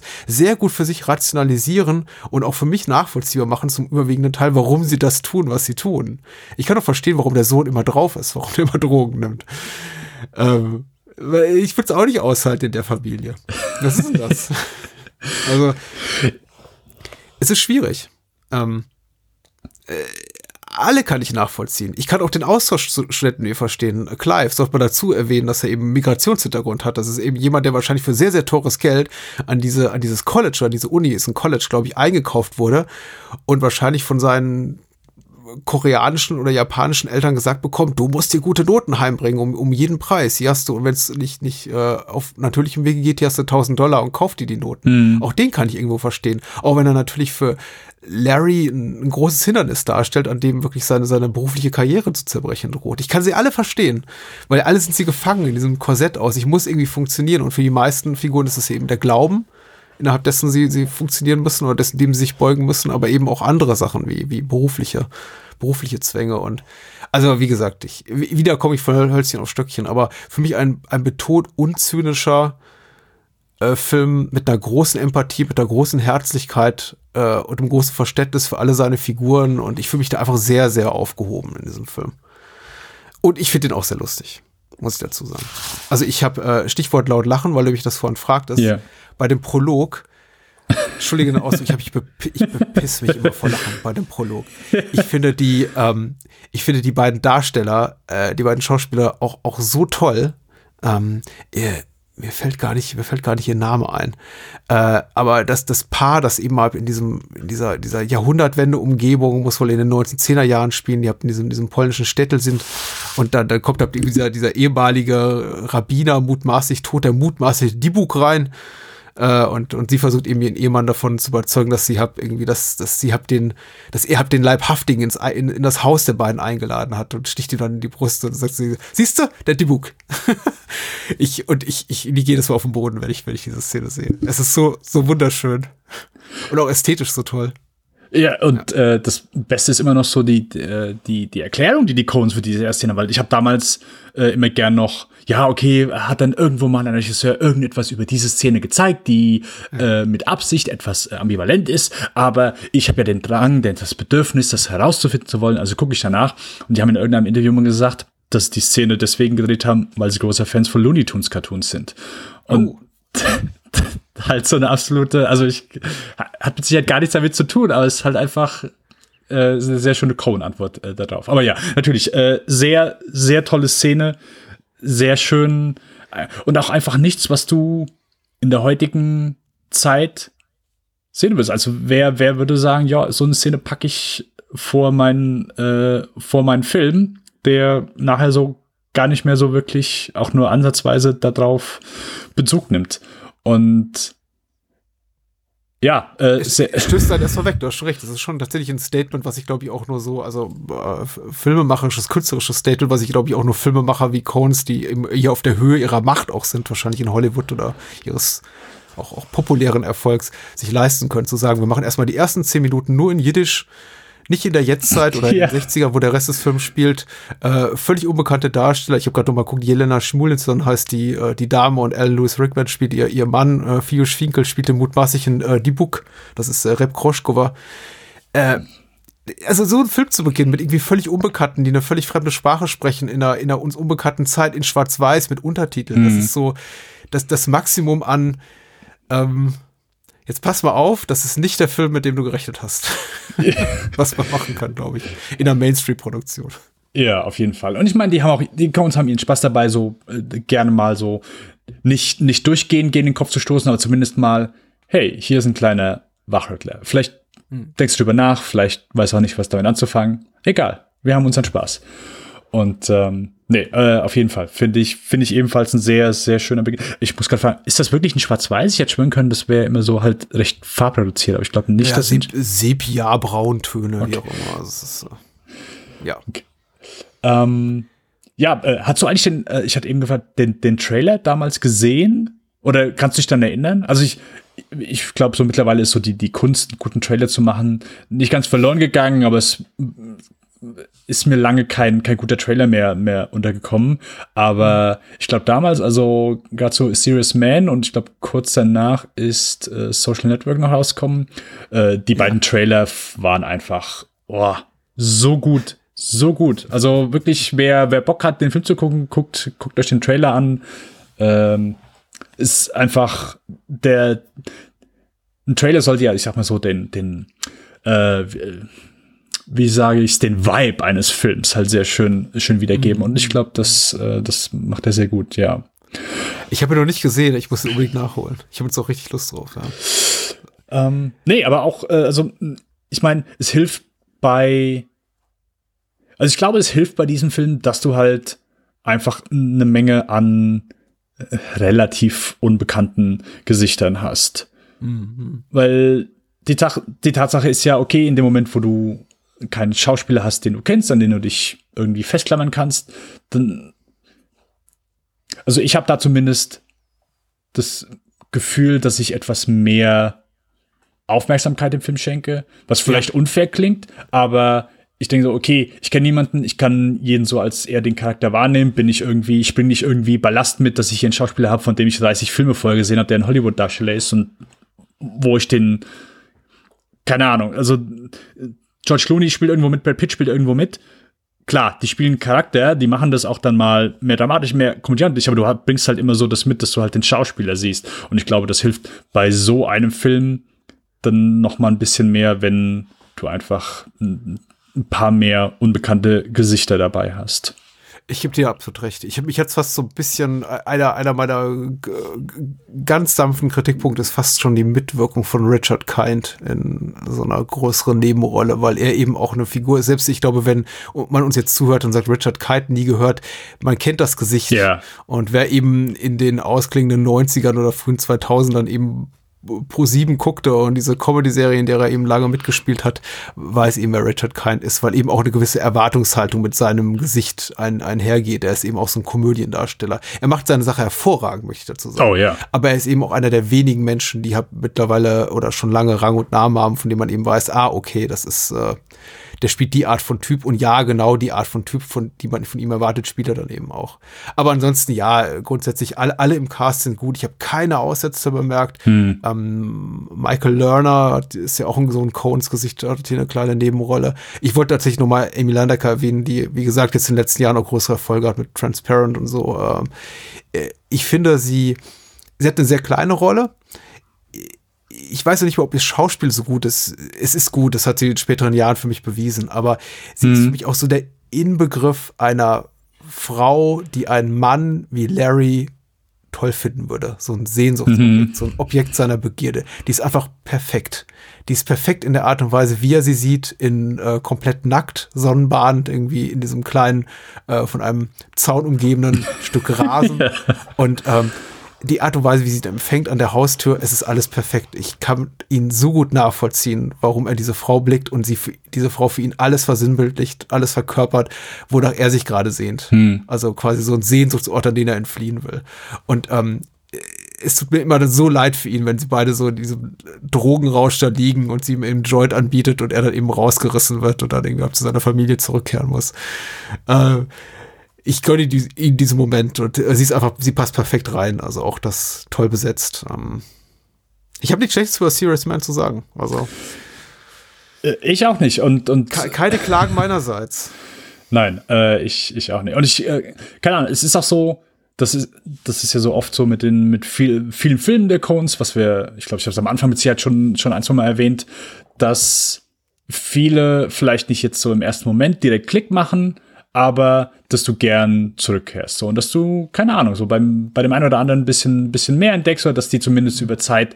Ich habe jetzt keinen Conan-Film gefunden, wo ich sage, wow, der war fantastisch und hab den noch zwei, dreimal gesehen und denk dann, wow, okay, äh, eigentlich wow. finde ich den gar nicht so geil. Also es ist immer so, dass das äh, Prinzip, dass es andersrum läuft. Ähm, mhm. Bisher zumindest. Und ja, ich bin froh, dass ich hier wirklich dabei geblieben bin und auch, also hier ist es, glaube ich, ähnlich mit wie mit bei mir Miller's Crossing gelaufen. Äh, beides komplett unterschiedliche Filme, aber beide, die ich beim ersten Sehen so okay fand und auch ganz gut, aber nicht irgendwie direkt ins Herz geschlossen habe und auch für mich nicht irgendwie groß Plot, Story, Charakter, das alles sehr reichhaltig ist, aber für mich in, bei der Erstsichtung null Nährwert geboten hat, aber auch nur, weil ich den Nährwert für mich nicht gesehen habe. So, weißt du, ich habe die Mathematik nicht verstanden, Patrick, wenn du wenn du so willst. Ah, sehr schön. Und äh, mittlerweile äh, glaube ich, tue ich das zumindest.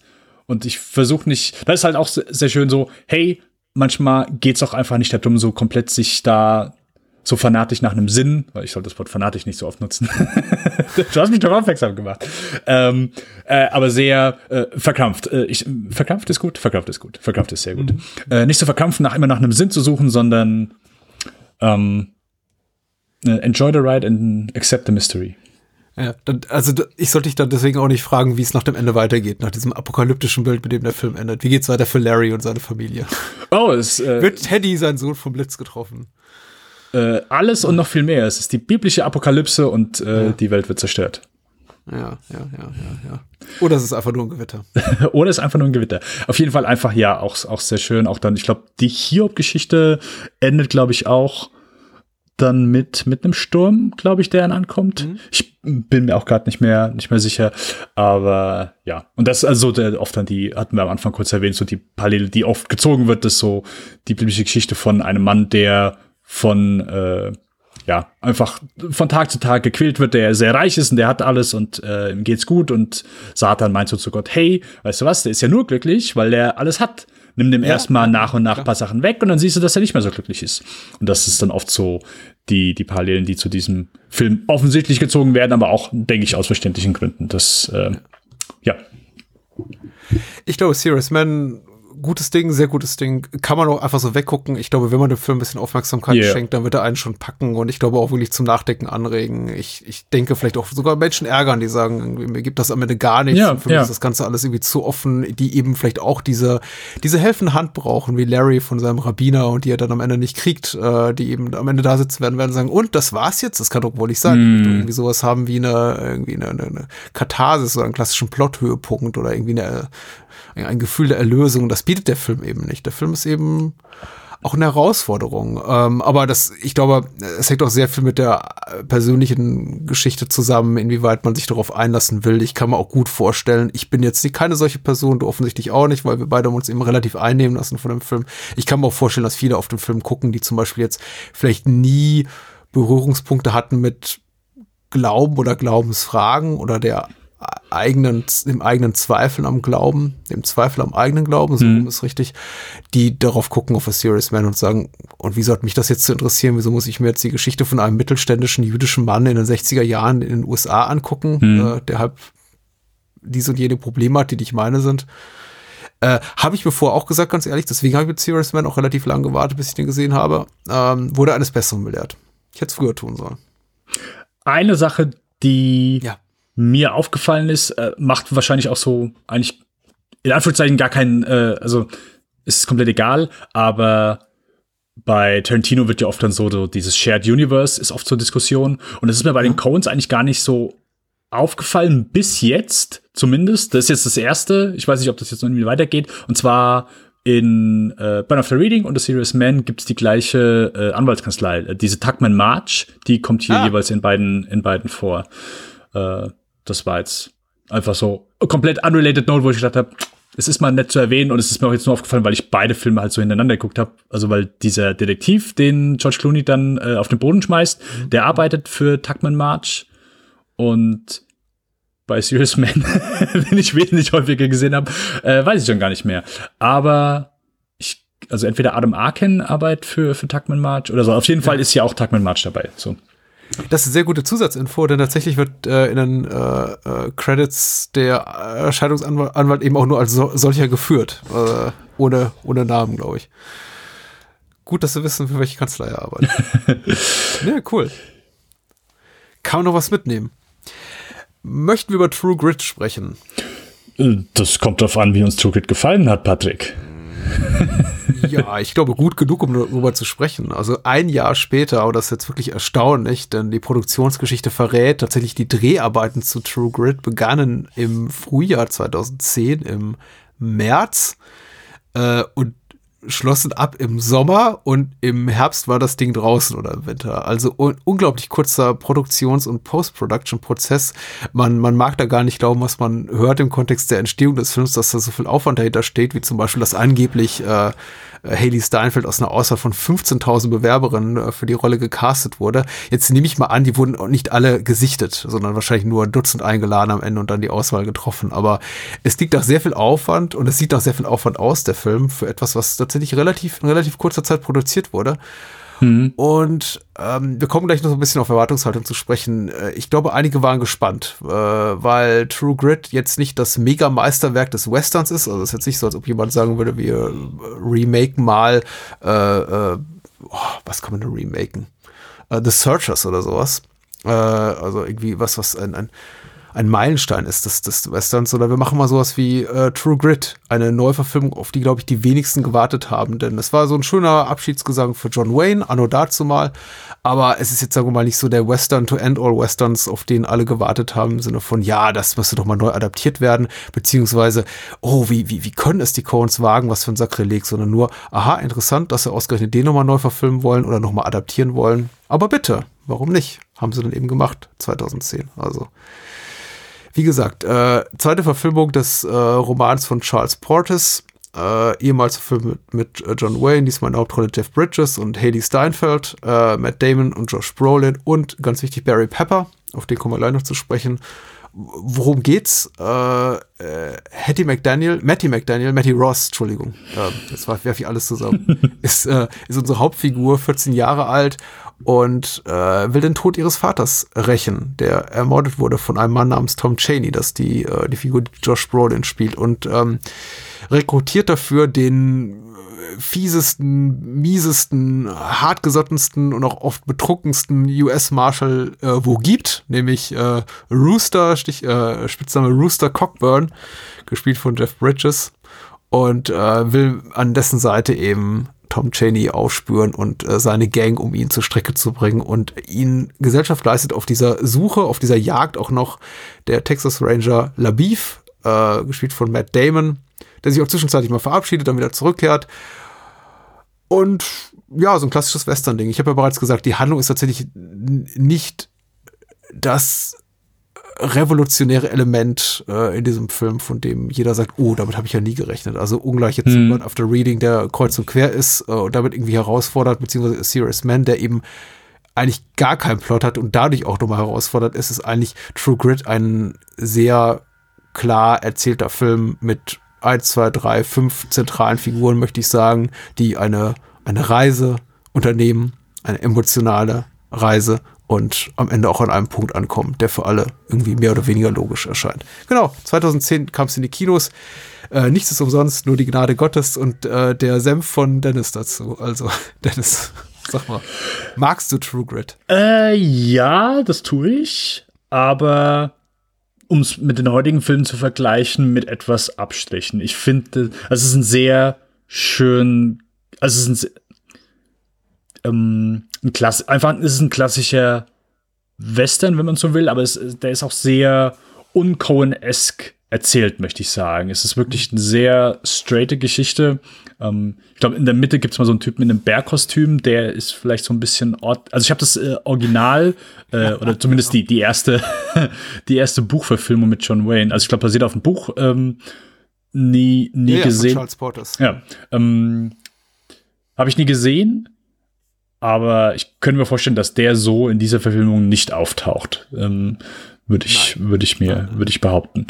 Ähm, aber sonst ist es einfach eine sehr, ähm, ja, gut geschriebene Geschichte über, ja, äh, Freundschaft, wenn du so willst. So, also, ähm, mir gefällt der Anfang und das Ende wesentlich besser als so der Teil mittendrin. Wie viel mittendrin? So, der Film dauert 100 Minuten. Wenn du sagst, Anfang und Ende gefällt mir gut, ist das so zu 10 plus 80 plus 10 oder eher so 30 plus 40 plus 30? Mm. Mal ein bisschen rechnen. So richtig schlecht. Komm, lass mal richtig schlechte Filmkritik machen. So. Wie viel Prozent von True Grit, äh, also. Prozent von True Grit haben die gefallen? Ähm, es sind haargenau 75 Prozent, die mir gefallen haben. 70 bis 75 Prozent, ah. die mir gefallen okay. haben. Ja. Ja. Äh, und ich will damit nicht sagen, dass der Teil in der Mitte. Hm. Wie soll ich sagen? Also, es ist ja nicht so, dass der Film ein absoluter sich, keine Ahnung, von äh, wilder Schießerei zu wilder Schießerei hangelt. Absolut nicht. Äh, ich mag den Anfang sehr, ich mag den Charakter von Maddie Ross sehr. Ich finde, sie ist sehr gut geschrieben. Sie ist sehr, also sie ist natürlich auch sehr, äh, sehr witzig geschrieben. Ähm, da, das, ich sag mal so, deswegen funktioniert der Anfang auch sehr gut. Ich finde sie als Charakter, ich mag sie mehr als Jeff Bridges und mhm. ich bin nicht so 100% dabei, in der Mitte so die Freundschaft, die so entsteht. Ich kaufe das so nicht zu 100% ab. So, also zum Beispiel Matt Damon, als äh, er sich dann an einer Stelle äh, ein weiteres Mal äh, verabschiedet und sie so ein bisschen, oh, okay, ist aber jetzt schade, dass du gehst, aber bleib doch, äh, hilf uns doch noch und so weiter. Im Grunde, er ist ja vorher gegangen, sie haben ihn quasi weggeschickt und dann ist er wieder kurz da, sie äh, erleben doch mal kurz was mit ihm und dann äh, war es das auch schon wieder, wo ich denke, oh, okay, da hat sich jetzt für mich nicht so die, die allergrößte Freundschaft, die dort, oder das ist die, die allergrößte, allergrößte, keine Ahnung, Bindung, die dort entstanden ja, ja. ist. Und das, ich will nicht sagen aufgesetzt, das ist vielleicht ein bisschen unfair, und stimmt auch wahrscheinlich gar nicht, aber das ist einfach so der Mittelteil. Ich will nicht sagen, er zieht sich, das wäre auch zu übertrieben gesagt, aber hat für mich nicht die Qualität, die vielleicht so die ersten 30 Minuten haben ähm, und vielleicht die letzten 30 Minuten. Ja. Ich, ich verstehe, was du meinst. Ich habe mir selber einen kleinen Scherz erlaubt, dass ich den, den bei Letterbox jetzt vor, äh, vor, vor ein, zwei Tagen gelockt habe und gedacht, äh, geschrieben irgendwie, ja, was ich, äh, 90 Minuten gut, 10 Minuten sehr gut oder dreieinhalb Sterne für die ersten 80 Minuten und so. Äh, und irgendwie eine, eine blöde kleine Rechnung gemacht, dann auch dazu äh, kommentiert, irgendwie schlimm, schlimmste, schlimmste Arten Film zu kritisieren aller Zeiten, weil ich es tatsächlich ganz furchtbar finde. Aber ja, ich glaube, wenn man es kurz in einem Satz zusammenfassen müsste, hat der Film so ein bisschen ein, ein Problem mit seinem Erzählrhythmus. Er ist nicht durchweg mitreißend. Ich hatte ein, zwei Mal mit mir zu kämpfen. Ich muss sagen, in Summe hat er mir sehr gut gefallen, der Film. Mhm. Es gibt allerdings äh, eben auch vieles darin, von dem ich, auch das ist jetzt wieder Kritik auf, äh, Meckern auf sehr hohem Niveau, vieles davon, was ich gesehen habe in dem Film, habe ich in anderen Cohen-Filmen schon besser gesehen. Ich habe tatsächlich auch den, den Zusammenhalt zwischen den Figuren, eben diese Freundschaft, die, die wir da, die sich da nachvollziehbar entwickeln soll, auch nicht so wirklich gespürt, bis auf das Ende. Da möchte ich gleich noch ein bisschen drüber reden, äh, weil es für mich nochmal ein völlig separater Punkt ist, irgendwie so mhm. die letzten 10, 15 Minuten, die ich wirklich herausragend mhm. finde. Aber ich habe eben auch sehr oft mir während des Films gedacht, ja, ich sollte ich da jetzt vielleicht mehr spüren, als ich es tue? Jetzt nicht nur in Sachen positiven Empfindungen, was so die Freundschaft im weitesten Sinne zwischen Matty und äh, Rooster Cockburn betrifft. Ich habe übrigens äh, Hattie Mac, ich, ich habe mich gefragt, wie, wie komme ich auf Hattie McDaniel statt Matty Ross? Hattie McDaniel äh, spielt äh, Mammy in ähm, Vom Binde verweht. Ich, äh, die, die Namen lagen mir dann noch zu nah beieinander. Äh, und ich muss irgendwie so im Western-Kontext, irgendwie muss ich jetzt an sie denken, weil sie eben auch in vielen Western mitgespielt hat. Aber egal. Ähm, äh, ich, ich, ich bin nicht immer vollkommen dabei. Ich finde ihn eben technisch sehr, sehr gut. Äh, er ist schauspielerisch sehr gut. Ich finde tatsächlich auch äh, ich wollte schon sagen Lebowski, ich finde auch Jeff Bridges sehr gut in dem Film. Es ist die Cowboy-Version des Dudes, auf jeden Fall. Ja, schon. So ein bisschen. Und dann ist es doch wieder besser. Ja, ja. Tatsächlich ja. besser als erwartet. Ich hatte nämlich eben das befürchtet. Wir haben, ich habe den Film damals gesehen, es war einer der ersten, ich habe gute Erinnerungen an, den, an das Filmerlebnis, weil ich war damals mhm. im Kino mit meiner damaligen Freundin, jetzigen Frau, einer der ersten Filme, die wir zusammen geguckt haben. Die anderen Filme, die wir vorgesehen haben, waren nicht so gut. Zum Beispiel den, den, den Harpe Kerkeling-Film Ich kandidiere haben wir irgendwie ein paar Monate vorgesehen. Also wir hatten, glaube ich, relativ viele schlechte Filmerfahrungen in der Zeit, bis wir dann eben auch mal einen Film gefunden haben wie True Grit, der eben auch gut war und uns beiden gefiel. Jetzt frag, fragte ich sie noch mal hier die Tage, kannst du dich erinnern an True Grit, dass wir im Kino waren? Nee, ich erinnere mich an keine einzige Szene, sagt sie. Also anscheinend für sie nicht so ein bleibendes Erlebnis wie für mich. Ich kann mich gut daran erinnern, auch dass uns der Film damals gefallen hat, aber dass wir auch da schon rausgingen und sagten, naja, ist kein No Country for Old Men, was mm. jetzt mhm. auch, auch blöd ist, ehrlich gesagt, und nicht fair dem Film gegenüber, weil er hat seine eigenen Qualitäten. Aber er bietet für mich eben da, dahingehend eben schon fair vielleicht die Aussage, er bietet für mich eben relativ wenig Neues und fast jeder Coens-Film in mehr oder weniger großer Anzahl hat eben diese Momente, in denen ich mir denke, oh, das habe ich aber woanders so doch nicht gesehen. Da haben sie mich wirklich überrascht. Nicht immer im Positiven, wie wenn Brad Pitt ins Gesicht geschossen wird im Burn After Reading. Ich weiß nicht, ob ich, wie gesagt, die Szene macht heute keinen großen Spaß mehr, aber es ist zumindest ein überraschendes Moment. Und True Grit, da ist eigentlich nichts drin, was mich überrascht. Es ist ein sehr konventionell erzählter Western. Mhm. Er ist, äh, er geht mir eben nicht besonders nah. Er ist, er ist technisch sehr gut. Es gibt so ein paar Momente, in denen ich mir denke, ja, da könnte was Cooles draus werden. Zum Beispiel, wenn sie auf diese aufgeknüpfte Leiche finden und die hängt da in zehn Metern Höhe, mhm. was komplett absurd ist. Mhm. Der Mann im Bärenkostüm taucht auf. Ähm, denke ich, oh, was kommt denn jetzt? Oder dachte ich damals, weil ich, jetzt denke ich es mir nicht mehr, weil ich kenne den Film mittlerweile. Äh, aber sie machen nicht, nichts wirklich draus. Es sind eben einfach nur so skurrile Episödchen, die irgendwie ob auftauchen, ohne wirkliche Konsequenz für, für, für, für die Erzählung. Und ja, es ist, es ist eine Enttäuschung auf hohem Niveau, weitgehend. Äh, ich, also, ich würde, glaube ich, noch nicht mal, also, ich fühle mich auch schlecht, wenn ich sage, oh, der Mittelteil hat mir nicht so gut gefallen. Ähm, ich würde, wenn du mich jetzt so fragst, ich. Es ist ein sehr temporeicher Film eigentlich. Es ist eine Stunde 40, was gar nichts ist. Ja, ja, ja. Also, ich würde nie jemanden, der mich jetzt darauf anspricht, hey, äh, ich möchte morgen Abend True Grit schauen, das Remake äh, von den Coens, äh, findest du, der ist irgendwie schlecht oder ist da irgendwas Schlechtes dran? Ich finde nichts an diesem Film partout schlecht. Nein. Ich finde auch diesen, der, so einfach der, der mittlere Teil des Films, ich würde da auch nie behaupten, oh, das ist, da ist irgendetwas schlecht gemacht dran. Das, da haben wir andere Filme von den Coens, wo, wo das eher, wo ich das schon eher gesagt habe. Aber hier auf gar keinen Fall. Aber, und ich finde, das kann auch mal ein Film haben, dass du einfach einen Zeitraum hast, wo du wahrscheinlich häufiger auf deine Uhr schaust oder dein, deine Gedanken etwas, etwas schneller wandern oder du vielleicht an die Einkaufsliste von morgen denkst, als andere Filme. Nur, aber es muss ja nicht automatisch heißen, dass der Moment dann einfach schlecht ist. Der ist einfach, und ich merke das, ich habe den jetzt mittlerweile zum äh, dritten Mal gesehen. Und ich merke das jedes Mal so in der Mitte so, hm, ja, okay, ist, ist okay, ist, ist gut so, aber es äh, nimmt mich einfach nicht, nicht so mit. Und das liegt mhm.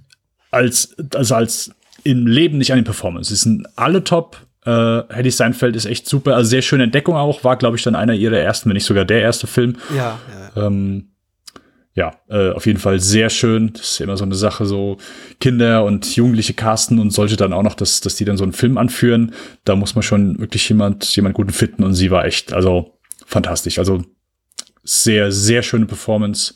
Nicht nur so, okay, gut, die coolen Sprüche am Anfang, die bekommt sie hin, aber auch später so dann wirklich so, wenn sie halt so ihre, in Anführungszeichen, eine harte Fassade, die sie ja so als, als Mädchen dieser rauen Umgebung so ein bisschen aufrechterhalten muss, ähm, bisschen fallen lässt und, und mh, hm, vielleicht dann auch allen anderen mehr, ein bisschen mehr Mitgefühl entgegenbringt. Genauso wie das alle anderen dann auch tun, also Jeff Bridges und, und Matt Damon dann einmal. Ähm, hat mir, hat mir sehr gut gefallen. Also Performances sind, sind einfach top. Und der Film sieht großartig aus. Also, äh, du hast ja eben schon erwähnt, dass hier einfach die Entstehungsgeschichte äh, sehr flott äh, von dann ging, dafür, dass es einfach so, das merkst du dem Film halt in keiner Sekunde an. Dass hier, nee. oh, okay, gut, ja, wir haben jetzt hier, wir, wir haben nur ein, ein äh, Lichtsetup, wir können nicht irgendwie darauf warten, dass, dass das Wetter passt.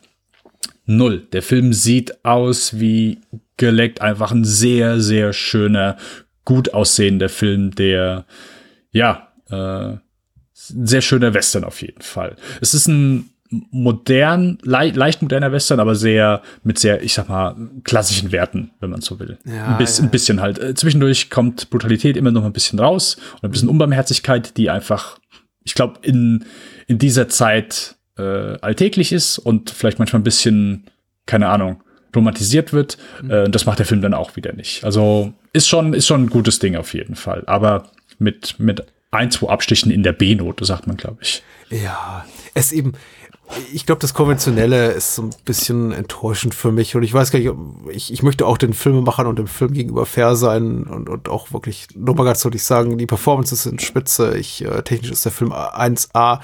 Ich, ich denke, es ist einfach so der Mangel an echten Überraschungen, der mich ein bisschen enttäuscht hat. Es ist aber, ich meine, es liegt auch in der Natur der Sache ein bisschen, wenn man eben sagt, man hat ein, noch vor relativ kurzer Zeit ein, ein, ein Mega-Meisterwerk im Western-Genre als Neo-Western, der jetzt No Country for Old Men eben ist, geschaffen und versucht sich drei Jahre später nochmal an einem.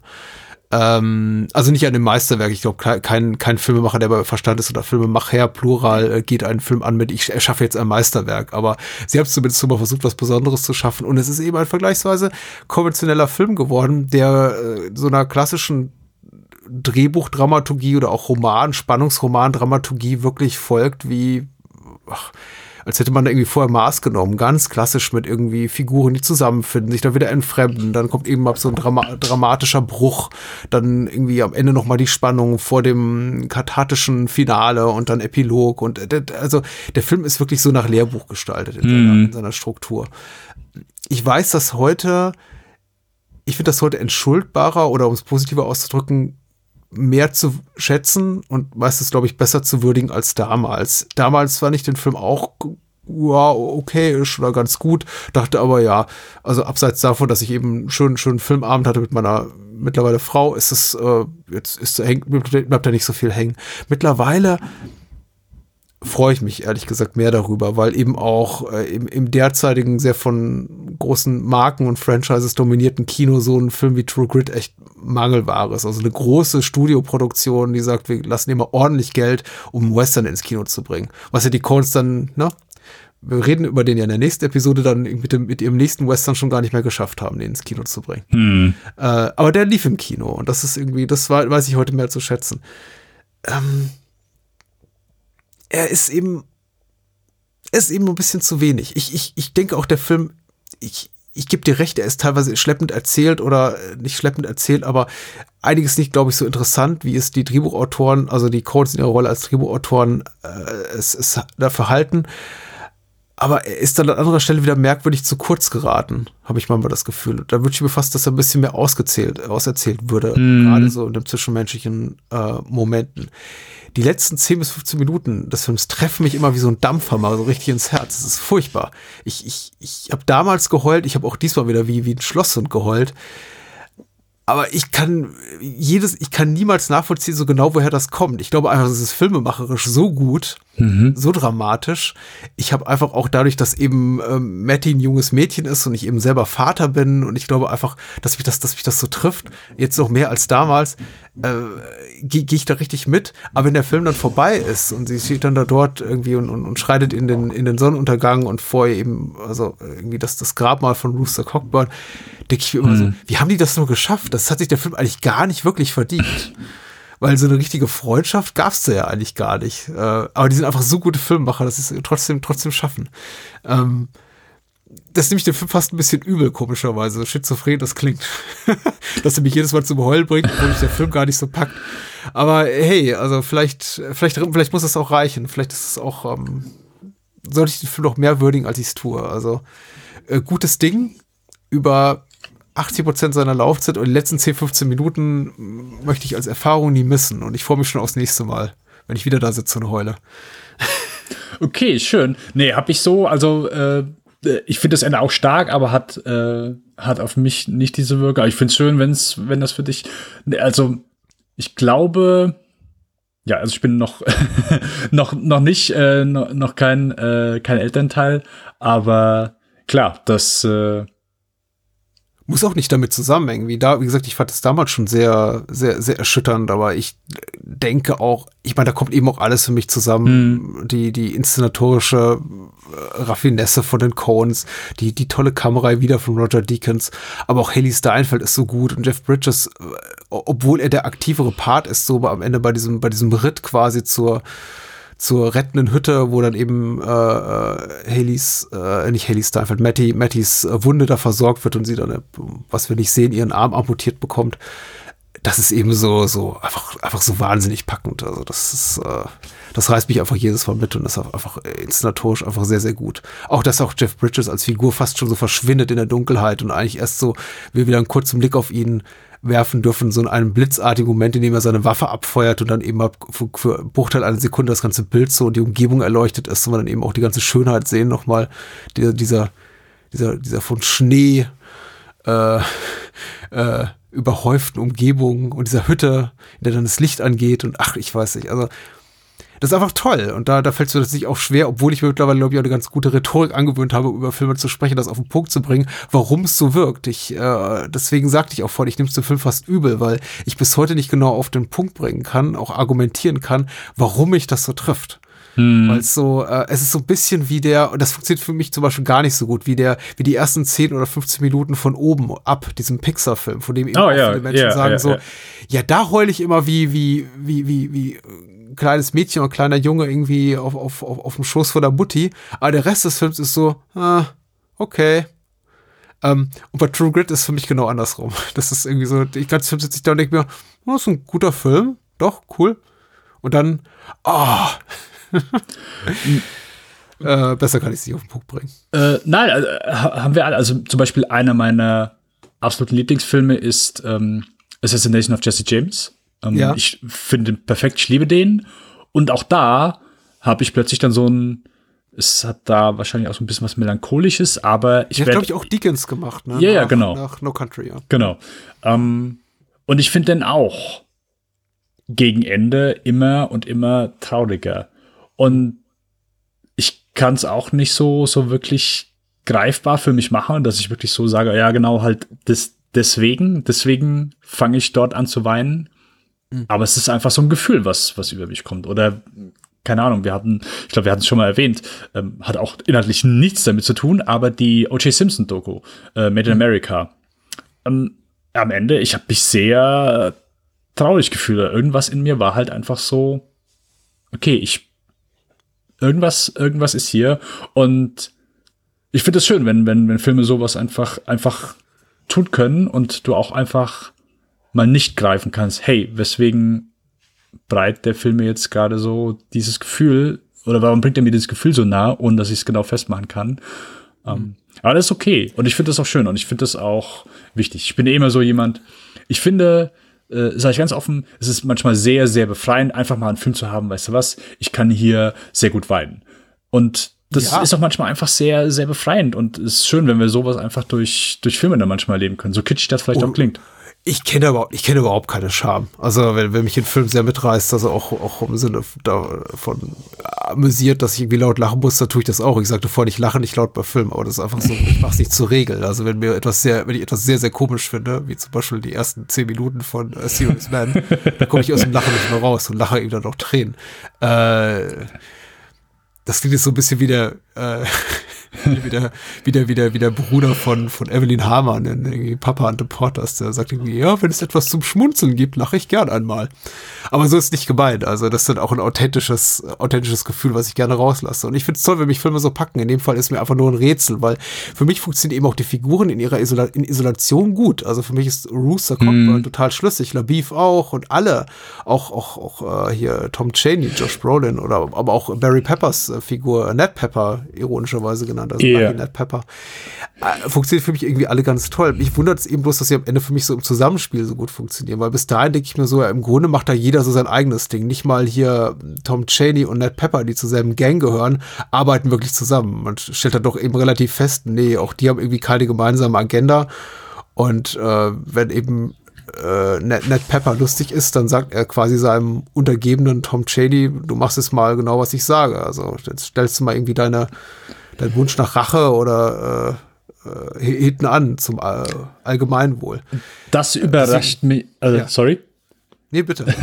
Das überrascht mich jedes, hat mich jetzt jedes Mal so überrascht, dass er, das vergesse ich nämlich immer wieder, dass mhm. Tom Cheney, also Josh Bonds Charakter, dass er erstmal sehr spät dann wirklich auch erst auftaucht, dass wir ihn vorher nicht einmal sehen, sondern nur von ihm hören.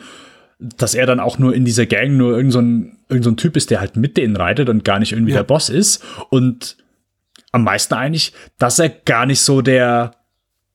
Ich, ich, ich, ich baue ihn mir immer so als den, ja, ja, so Mörder-Fiesling auf und so, so der, der richtig äh, ekelhafte Typ, aber ich finde, das ist halt so gar nicht so. Also da ist schon als ein bisschen. Schurke ist er der Enttäuschung, natürlich. Ja, er ist halt schon so, hat so ein bisschen Mitgefühl, so vor allem, er sieht sie als erstes, er kennt sie auch sofort, packt seine Waffe weg, hey, dich, dich kenne ich doch und so weiter. Also schon so nicht kumpelhaft, aber zumindest so, hey, was machst du denn hier? Was läufst du denn hier rum? Äh, und auch nachher so. Also ich, ich sehe zumindest, dass er, also dass einfach in ihm gar nicht so diesen, diesen spontanen, gewalttätigen Menschen, als dass er aufgebaut wird, oder dass ich ihn mir vielleicht aufbaue, mhm. sondern einfach wirklich einen sehr, einen sehr simplen Menschen, wo ich sofort sehen kann, dass er einfach in dieser Welt unter wahrscheinlich miesen Umständen zu diesem Charakter geworden ist, aber nicht irgendwie jetzt so, also keine Ahnung, äh, so die klassische Variante wäre halt einfach so der Charakter, den, den Barry Pepper spielt, der jetzt da schon, ich sag mal, einen Tick mehr von dem hat, wo ich, dass ich immer mit, mit Josh Brolins Charakter in, im Kopf vorher verbinde, ja. dass ich denke, oh ja, so ist er drauf, aber das ist ja dann eigentlich so mehr Barry Peppers Charakter, der so der Anführer ist, der ist ein bisschen, ja, bestimmender und, und einfach nicht, ja, einfach ein bisschen mehr, ja, äh, Grausamkeit. Verbunden natürlich mit äh, den sehr tollen Szenen, die er mitbringt.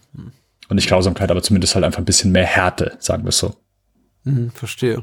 Da muss ich dann tatsächlich auch noch mal ein bisschen, ein bisschen zurückrudern und sagen, ich sagte, der Film bietet relativ wenig Überraschung oder keine Überraschung. Und das ist tatsächlich sowas wie eine Überraschung. Also tatsächlich immer noch in einem, in einem Rahmen, der jetzt einen nicht komplett vom Kopf stößt, der nicht den, die, die, die, die, Dramaturgie des Films irgendwie um, um 180 Grad wendet und sagt, ha, yeah. hat, damit hat er nicht gerechnet. Nein, nein. es ist natürlich schon eine, äh, ist etwas, mit dem man, glaube ich, so nicht rechnet, wenn äh, Tom Cheney den ganzen Film über, über, oder zumindest über 60, 70 Minuten quasi äh, heraufbeschworen oder stilisiert wird als so eine Art Harry Lime-Figur wie in der dritte Mann, der, wenn er dann eben auch auftaucht und Orson Welles ist und er tritt aus dem Schatten und man denkt, wow, ja, genau so habe ich mir auch vorgestellt. Das ist jetzt auch so eine richtig beeindruckende Figur, eben er genau das nicht ist, sondern eigentlich eher nur so einer von einem halben Dutzend in dieser Gang, wo richtig was zu sagen hatte, auch nicht. Der hellste in der Birne scheint er auch nicht zu sein. Und im Grunde ist er eben eine relativ auch harmlose Figur, der auch dann am Ende vergleichsweise leicht von Matty überwältigt werden kann, die dann erschießt. Ähm, da, da spielt natürlich auch rein, also wir sollten nicht irgendwie einfach nur Tom Cheney jetzt als schwach bezeichnen oder ich sollte ihn nicht als schwach bezeichnen, ohne dabei auch gleichzeitig zu sagen, dass Matty eben auch erstaunlich stark ist. Also Ja. eben auch eine stärkere Figur ist als das, was man von ihr erwartet. Sie ist eben auch jemand, die, von der man vielleicht im ersten Augenblick nicht denkt, dass sie den, dass sie die Pistole abdrückt, dass sie den, dass sie da äh, auf, auf Tom Cheney feuert, aber es dann eben doch tut. Und zwar gleich zweimal in dem Film. Äh, aber äh, ja, das ist schon, ist schon, ist schon unkonventionell. Es ist aber auch, auch so ein bisschen unbefriedigend tatsächlich, weil natürlich das auch bedeutet, der Film hat im Grunde seinen Spannungshöhepunkt schon so zur Mitte überschritten. Da haben wir eben quasi diese Belagerungsszene dieser Hütte, diese nächtliche. Und die ist ganz toll. Das ist eine unglaublich tolle Spannungssequenz. Die Ja. ist toll ausgeleuchtet, die ist toll gespielt, die ist toll inszeniert. Auch ein toller Action-Moment, einfach hoch, hochspannend. Wirklich wie äh, zum, zum, zum Fingernägel runterkauen, absolut geeignet. Und sowas gibt's nicht mal ansatzweise nochmal in einem Film. Aber es ist, wie gesagt, kein Vorwurf, einfach nur vielleicht in dem, in dem Fall eine Feststellung. Vielleicht habe ich mir da einfach noch mal so eine, eine Steigerung zum Ende erwartet und ich krieg den nicht. Und stattdessen überrascht mich eben der Film mit einem komplett nicht gesichtslos, aber äh, rückgratlosen Bösewicht, äh, was natürlich dem, der ganzen Sache, dass ihr Vater unter dessen Hand gestorben ist, noch eine größere Tragik verleiht. Das war noch nicht Ja, mal- noch nicht mal ja, ja. ein cooler Gauner, das war auch noch irgendwie so ein, so ein Honk. Ja, ja, auf jeden Fall. Und vielleicht beruhigt mich dann auch das Ende so, weil das alles so, so, so enttäuschend ist dann auch. Also sie, er ist noch nicht mal, um mal im Videospieljargon zu bleiben, noch nicht mal der Endgegner für Matty, den sie erwartet oder der ihr gerecht würde, ihrer ganzen Ja, ja. Äh, Rachemission. Sondern einfach nur so ein, so ein Loser-Typ. Ja, also ich glaube, es spielt schon so ein bisschen. Ich meine, das machen ja auch viele. Äh, das, Jesse James, der Film, macht das ja auch dann so, was was du oft im Westen hast, so diese diese Bildung von Mythen. So, okay, der, der Mythos um Jesse James und die und die James Gang und hier so der nicht der Mythos, aber du, sobald das das erste Bild, was du ja siehst, ist ja dieses unheimlich sehr schöne Bild mit die Kamera, der Mann, der da am Boden liegt, so das Voice-Over. Und es ist ein sehr, sehr schönes Bild. Und es wird ja, fängt ja, ich sag mal, dieser Mord, der wird ja erstmal recht ro- romantisch dargestellt. Nicht romantisch im Sinne, dass dass er ist ein schöner Tod, aber zumindest einfach äh, in dem Bild, was er uns präsentiert, so und so der, ja, äh, eine, eine, eine reißende Western-Geschichte um eben diesen Mord von Tom Cheney. Und wir sehen ihn die ganze Zeit nicht, wir hören nur von ihm. Und ja, das, das wird dann so am Ende so, wird einem der Zuschauer, wird, so, wird der Boden ein bisschen weggenommen. Und ähm, Ja. finde ich, finde ich, finde ich auch gut. Ge- Deswegen glaube ich, ist dann auch so der Moment, wo ich dann auch so in dem Moment, wo, wo sie ihn am Wasser trifft, wieder so ein bisschen, ja, keine Ahnung, mehr dabei bin. Aber ich weiß, was du meinst. Ich habe noch zwei Sachen notiert, die ich noch erwähnen wollte. Einfach nur erwähnen. Und zwar ähm, einer der wenigen Filme, in denen der Filmtitel genannt wird im Dialog und es ist nicht störend, was ja oft ganz schlimm ist. Dafür muss man sich vielleicht nur mal A Beautiful Mind oder sowas angucken von Ron Howard. äh, hier tatsächlich darf, darf Matty auch sagen, ich suche einen Mann mit echtem Schneid, mit True Grit. Äh, auch wie hier, wie bei allen Coens-Filmen, empfiehlt sich übrigens in dem Original zu gucken. Insbesondere Serious Man, wollte ich noch dazu sagen, ist wirklich im Original schwer guckbar, weil in Deutschland le leider nicht zu streamen, aber äh, zu kaufen, also äh, auf, auf physischen Datenträgern. Äh, das finde ich super und äh, ich glaube, du hast zu Beginn angesprochen in Bezug auf Burn After Reading. Auch hier finde ich die FSK ab 12 Freigabe echt fra fragwürdig, also frei, Ja, äh, ja. grenzwertig, möchte ich mal sagen. Weil wir haben diese explosiven Gewaltmomente, diese unmittelbare Gewalt, wo dann eben auch Körperteile ab, abhanden kommen und äh, hat mich überrascht, sowas zu sehen in einem Film mit der Altersfreigabe ab 12. Oh, ja, absolut. Also ich kann, ich kann bei wie vielen Filmen kann ich nicht nachvollziehen, was hier die Motivation, die Beweggründe der, der FSK war, die hier gesagt hat, wow. Ah, Isab Kunst eröffnet hier die, die Filmfestspiele von Berlin. Hat, glaube ich, die Berlinale 2011 eröffnet. Vielleicht sagt man, komm. Vielleicht der Verleih irgendwie, der, der den Leuten in Wiesbaden Geld zugesteckt und gesagt, hier. ja, aber auch. Oder wir werden einfach alt und die Maßstäbe ändern sich äh, für sowas. Ich gucke ja heute auch so auf einige Neubewertungen dieser Tage und denke mir, ja, okay. Ja, Hellraiser ab 16, na gut, klar. Sadomaso, Splatter Horror, ne? Früher indiziert und geschnitten, heute, heute jugendfrei, aber macht mal. Äh, gutes Ding, macht mal. Also. Ich werde nie vergessen, wie ich damals in Schlecker gegangen bin, äh, Rip Schlecker, mhm. ähm, und plötzlich die ungeschnittene Version von das Ding aus einer anderen Welt dort gesehen. ja, ja. Ja. Halt, das ist also die, das ist so, da, da ist ein Teil von der Welt, die man bisher kannte, die ist plötzlich so auf den Kopf gestellt. Ja, ein Teil. Ich glaube, sowas starb, geht auch. Was, was? Ein Teil in dir starb, wolltest du jetzt sagen, dachte ich. Kommt ja, ja, das, das, das zusätzlich. Das, das zusätzlich. Also, die Welt hat sich gedreht, während ich innerlich, ein Teil von mir innerlich gestorben ist. Das, beides gleichzeitig. Ja, ich glaube, also mein persönliches Gefühl ist auch, dass die, die, die, die Neubewertung von, von dem Carpenter-Film Das Ding äh, und äh, die ab 16 Freigabe von Nightmare on Elm Street, die waren irgendwie so, die haben den, die, die haben den Boden bereitet für diese zukünftigen Entscheidungen. Hm. Ja. äh, wo da plötzlich Filme, ehemals ganz böse Filme plötzlich jugendfrei waren, aber ja, ich, ich fühle dich. Äh, ist auch okay so, weißt du. Man kann nie, man kann nie zu jung sein, um sich verderben zu lassen von solchen Filmen. Also. Okay. Wahre Worte, Patrick. Wahre Worte. Außer, also, wenn der Tag kommt, in dem, an dem irgendwie a Serbian-Film oder Salo ab, ab 16 ist, dann, okay, dann schmeißt selbst ich das Handtuch, aber bis dahin vergeht vielleicht noch ein bisschen Zeit, hoffentlich. Äh, hoffentlich, ja. Das. Ich, beide Filme nicht gesehen, aber auch null Bedürfnis, äh, sie, sie zu sehen zum aktuellen Zeitpunkt. Es sei denn, der Patrick oh. sagt, ja, es ist schon mal zumindest eine Erfahrung wert ich habe einen der beiden Filme, den, den, den, den mit äh, Serbien im Titel auch nie gesehen. Ich möchte den auch nie sehen. Kein Bedürfnis. Sollen ja. andere machen, weißt du? Ja, ich ja. kann da mitlesen, wie sie sich irgendwie da bei, bei Twitter drüber zerfetzen oder äh, bei Letterbox oder sonst wo, wo Filmgespräche stattfinden.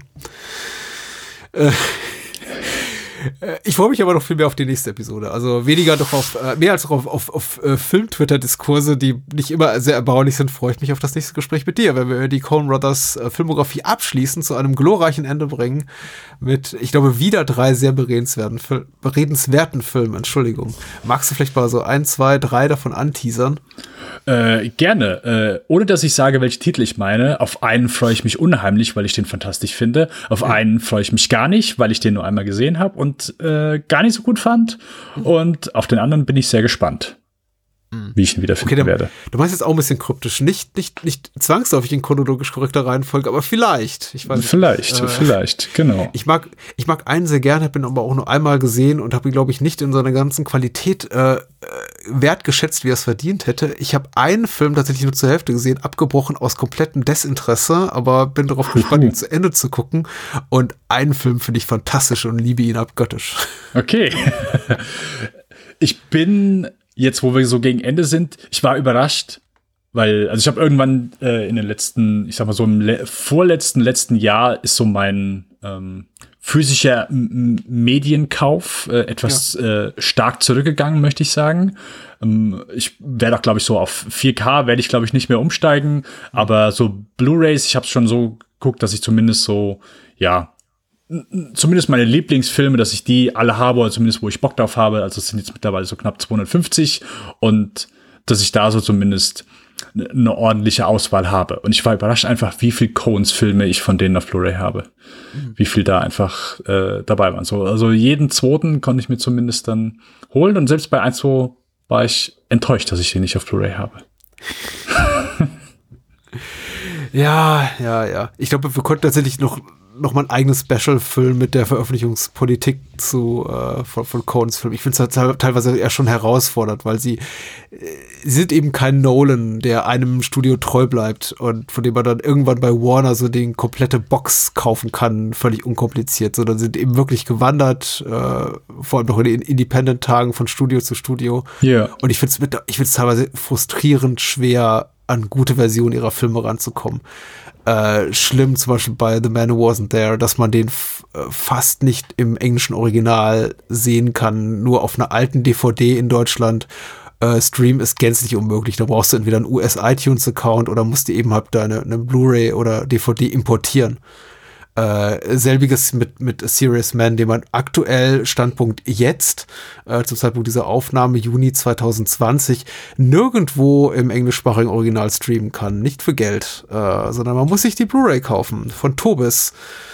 Ey, was macht Tobis da? Grüße an Tobis. Äh, keine Ahnung. Grüße an Tobis. Ja, finde find ich doof. Also das Problem war zumindest beim nächsten Mal nicht weil das sind alles große Studioproduktionen und äh, die gibt es alle im Original zu gucken. Ja. So. Äh, wir sollten vielleicht nur erwähnen, über was wir reden. Inside Llewyn Davis, 2013. Die Abstände werden größer. Äh, 2016 Hail Caesar und 2018 The Ballad of Buster Scruggs. Der erste Nicht-Kinofilm, zumindest nicht in einer regulären Auswertung der Cones, sondern nur für Netflix. Die erste Streaming-Produktion der Cones, ja. Mhm. Ja, darüber können wir vielleicht auch noch kurz sprechen. Das ist ja, die hat ja auch, glaube ich, so eine Mini-Auswertung bekommen in den USA, aber hierzulande lief die eben nicht im Kino. Also meines Wissens noch nicht. Äh, nee, ich glaube nicht. Also ah. nicht mal ansatzweise. Nee, ich glaube, der ist direkt hier auf Netflix rausgekommen. Also mit Sicherheit gab es vielleicht mal irgendwo ein Kino, die gesagt hat, jo, zeigen wir, aber das, also regulär Kinostart, ich glaube nicht, nein. Ich glaube nicht. Diese Spielfilm-Episode erscheint im Feed vom Bahnhofskino, deswegen muss ich jetzt gar nicht pimpern, äh, was ich sonst noch so mache, aber wir könnten darauf verweisen, was du noch so machst, denn äh, du machst doch einen Lichtspiel-Cast, einen Lichtspiel-Podcast-Cast. Und äh, der ist erwähnenswert und hörenswert. Yes, äh, wir besprechen alle zwei Wochen äh, einen ziemlich äh, aktuellen Film, äh, zumindest äh, wenn wir Lust darauf haben. Wir gucken, was aktuell rauskommt oder was aktuell nicht im Kino läuft und was direkt auf VOD rauskommt. Und wir sprechen vorher, was wir so ein bisschen geschaut und gespielt haben und gelesen haben und erfahren haben. Und äh, ja, wir versuchen dabei, uns nicht ganz so ernst zu nehmen, machen ein paar dumme Witze und ja, hört gerne mal rein. Ja, die Witze sind echt hier. Also heute, heute war es erstaunlich witzlos bei uns. Wir waren erstaunlich ernst. Ich habe nur, hab nur zwei oder drei gute Gags gezählt. Kommt beim nächsten Mal. Heben wir uns fürs nächste Mal auf, Patrick. Äh, ja, jetzt hat du Davis geht auch ein bisschen Depression und sowas. Aber Ballad of Buster Scruggs, ich glaube, da kann man sehr, sehr flapsig sein. Ja, die, die Episode mit Liam Neeson ist, glaube ich, dann so die amüsanteste. Oh ja, ein, Kracher, ein Schenkelklopfer. Die, die, die, die, die filmgewordene Asmussen-Nummer hier. Mein Schenkel war blau nach der Episode, Patrick. Ich wünsche gute Nacht und bis zum nächsten Mal. Bis zum nächsten Mal. Macht's gut. Ciao. Bye, bye.